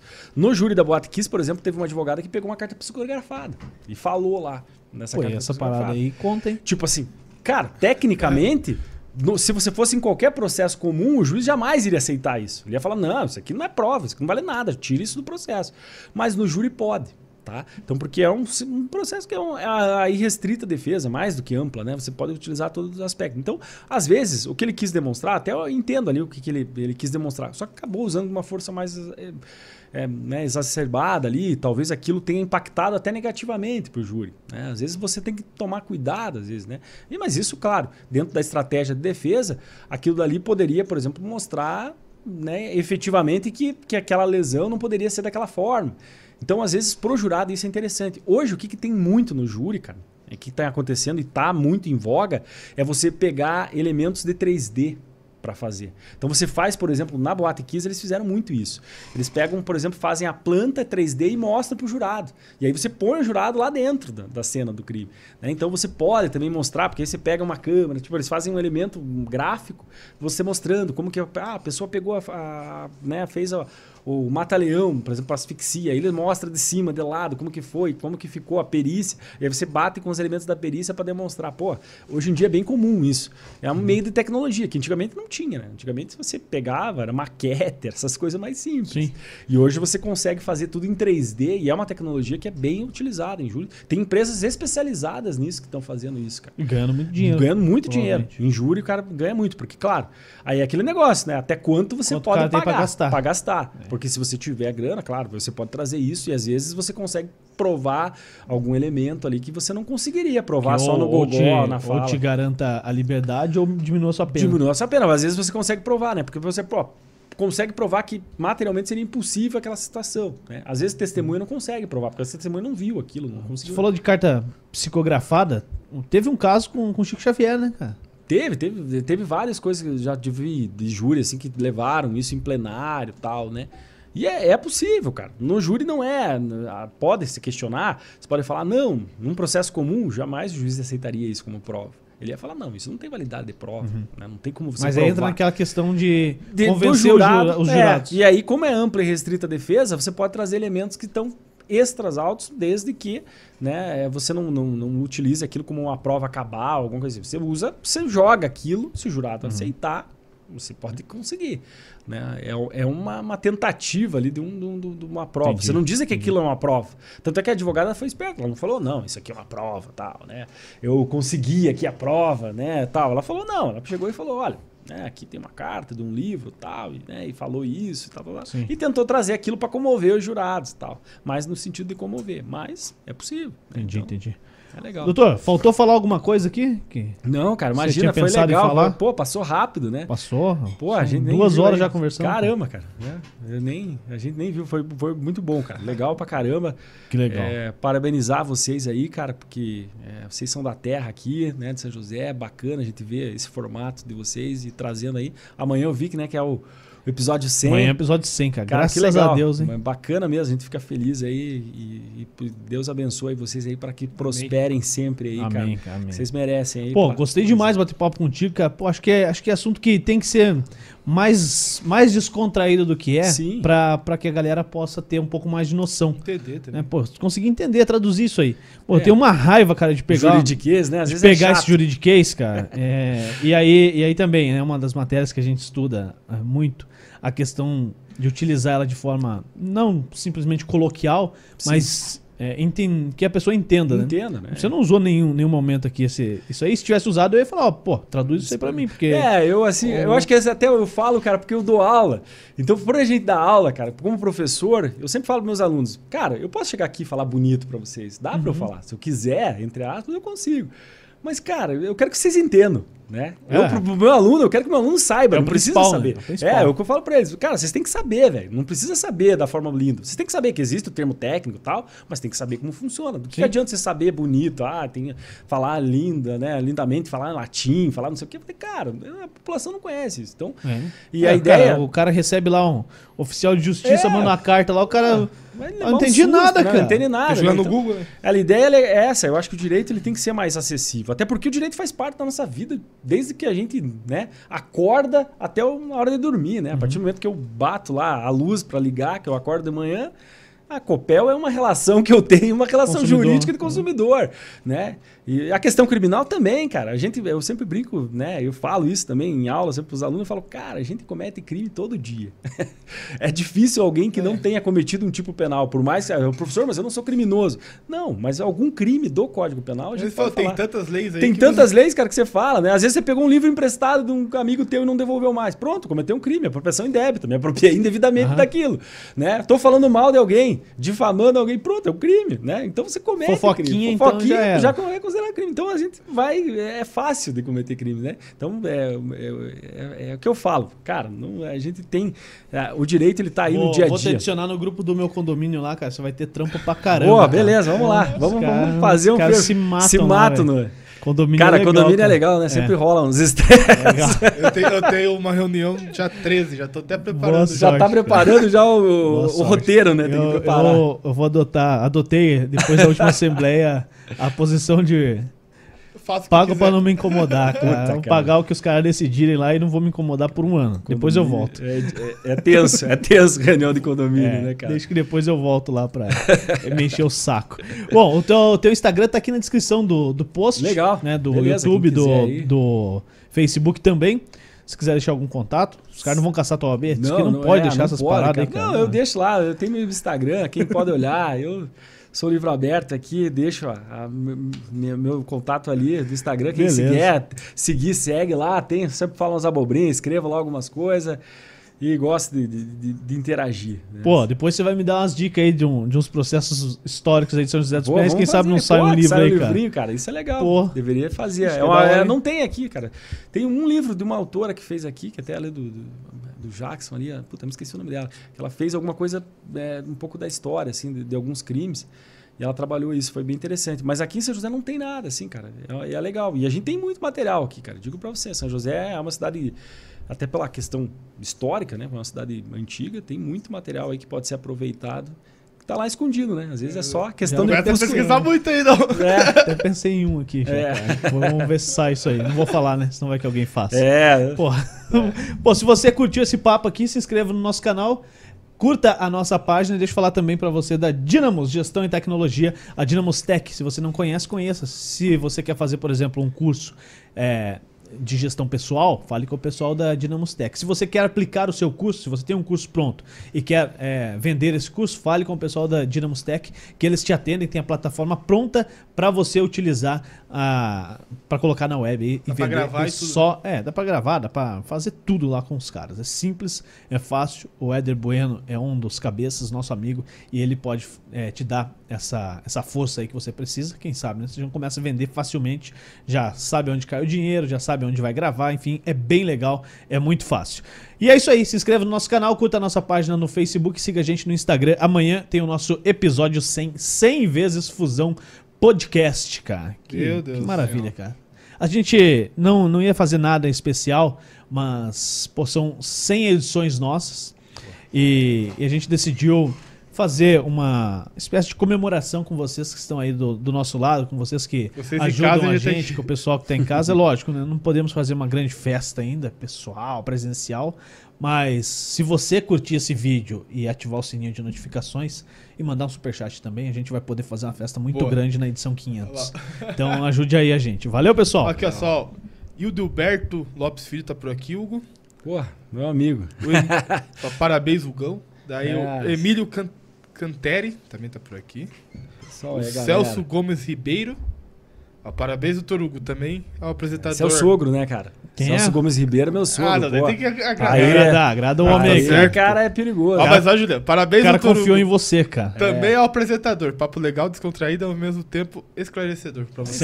Celso. Celso. Valeu, Celção. Tamo é, junto. Se você quiser tomar uma cerveja, me chama que eu vou. Celção é gente e a Juliane Lima, mestre Hugo, fera demais. Ah, esse é aluna. Legal, então, aí, cara. Os alunos da faculdade. Manda um abração para toda a galera da Unifatec lá. Onde todos os períodos. Oi? Onde que fica? Fica no portão ali, cara. Fica ali do, na, na região, na Rua Tapajós, acho que se não me engano, é no portão ali. aula lá pra galera do primeiro, segundo, terceiro, pra galera do quinto, quarto. Já dei aula Olha, pra todos. Eu já dei aula pra todas as turmas, né? Então. Começa com eu, como, eu, como jornalista, tenho como fazer alguma é, é que eu não gosto de estudar, cara. É muito chato. ah, é bom, Tem como fazer uma pós em direito de alguma coisa Tem, lá? Claro, Direto assim? Pode. Vai ter, inclusive eu vou dar, acho que aula lá na, na pós de penal, cara. Você pode é. ser meu aluno. posso fazer? Tipo... Tem lá, vai ser ciências penais. Eu e como, como jornalista eu posso entrar pode, lá? Pode entrar. Pô, legal. Porque, ah, na verdade você não precisa tá feita. Ter, é, só basta ter curso superior pra fazer a pós, né? Nesse Tem caso. Tem que pegar lá. meu diploma lá que tá guardado. Meu legal, Deus. Cara. Mas só pegar. Já só peguei, pegar. peguei um tem que pegar, é, um certificado lá. Eu peguei só uma cartinha antes. Né? É, às vezes o cara pega, né? O é. meu cunhado é que fez isso, ele demorou acho que uns 20 anos pra pegar, cara. Ele se formou. Ah, então tô tranquilo, ele não. demorou só 5 até agora. Esse tá tempo atrás que ele pegou, cara. Aí eu falei, por que, que você não pegou? Ele, não, cara, eu briguei na época com a minha turma lá. Tá guardado, pô. Eu briguei, lá, eu, lá tá bem guardado, deixou lá no federal, ele nunca mais pegou. Ele foi com a minha irmã lá. Eu falei, cara, que louco. Eu vou lá buscar o meu lá. Nunca precisei, ele falou, nunca precisei disso. Vou buscar semana que vem o meu lá pra pôr no quadro aqui, na parede. É bonito. Engraçado, é. Pelo menos pra ficar bonito. É, pô, é legal. Dá um status. Fechou, galera. Vamos embora. Muito obrigado, uma boa noite. Valeu. E tchau. Até amanhã. Até mais.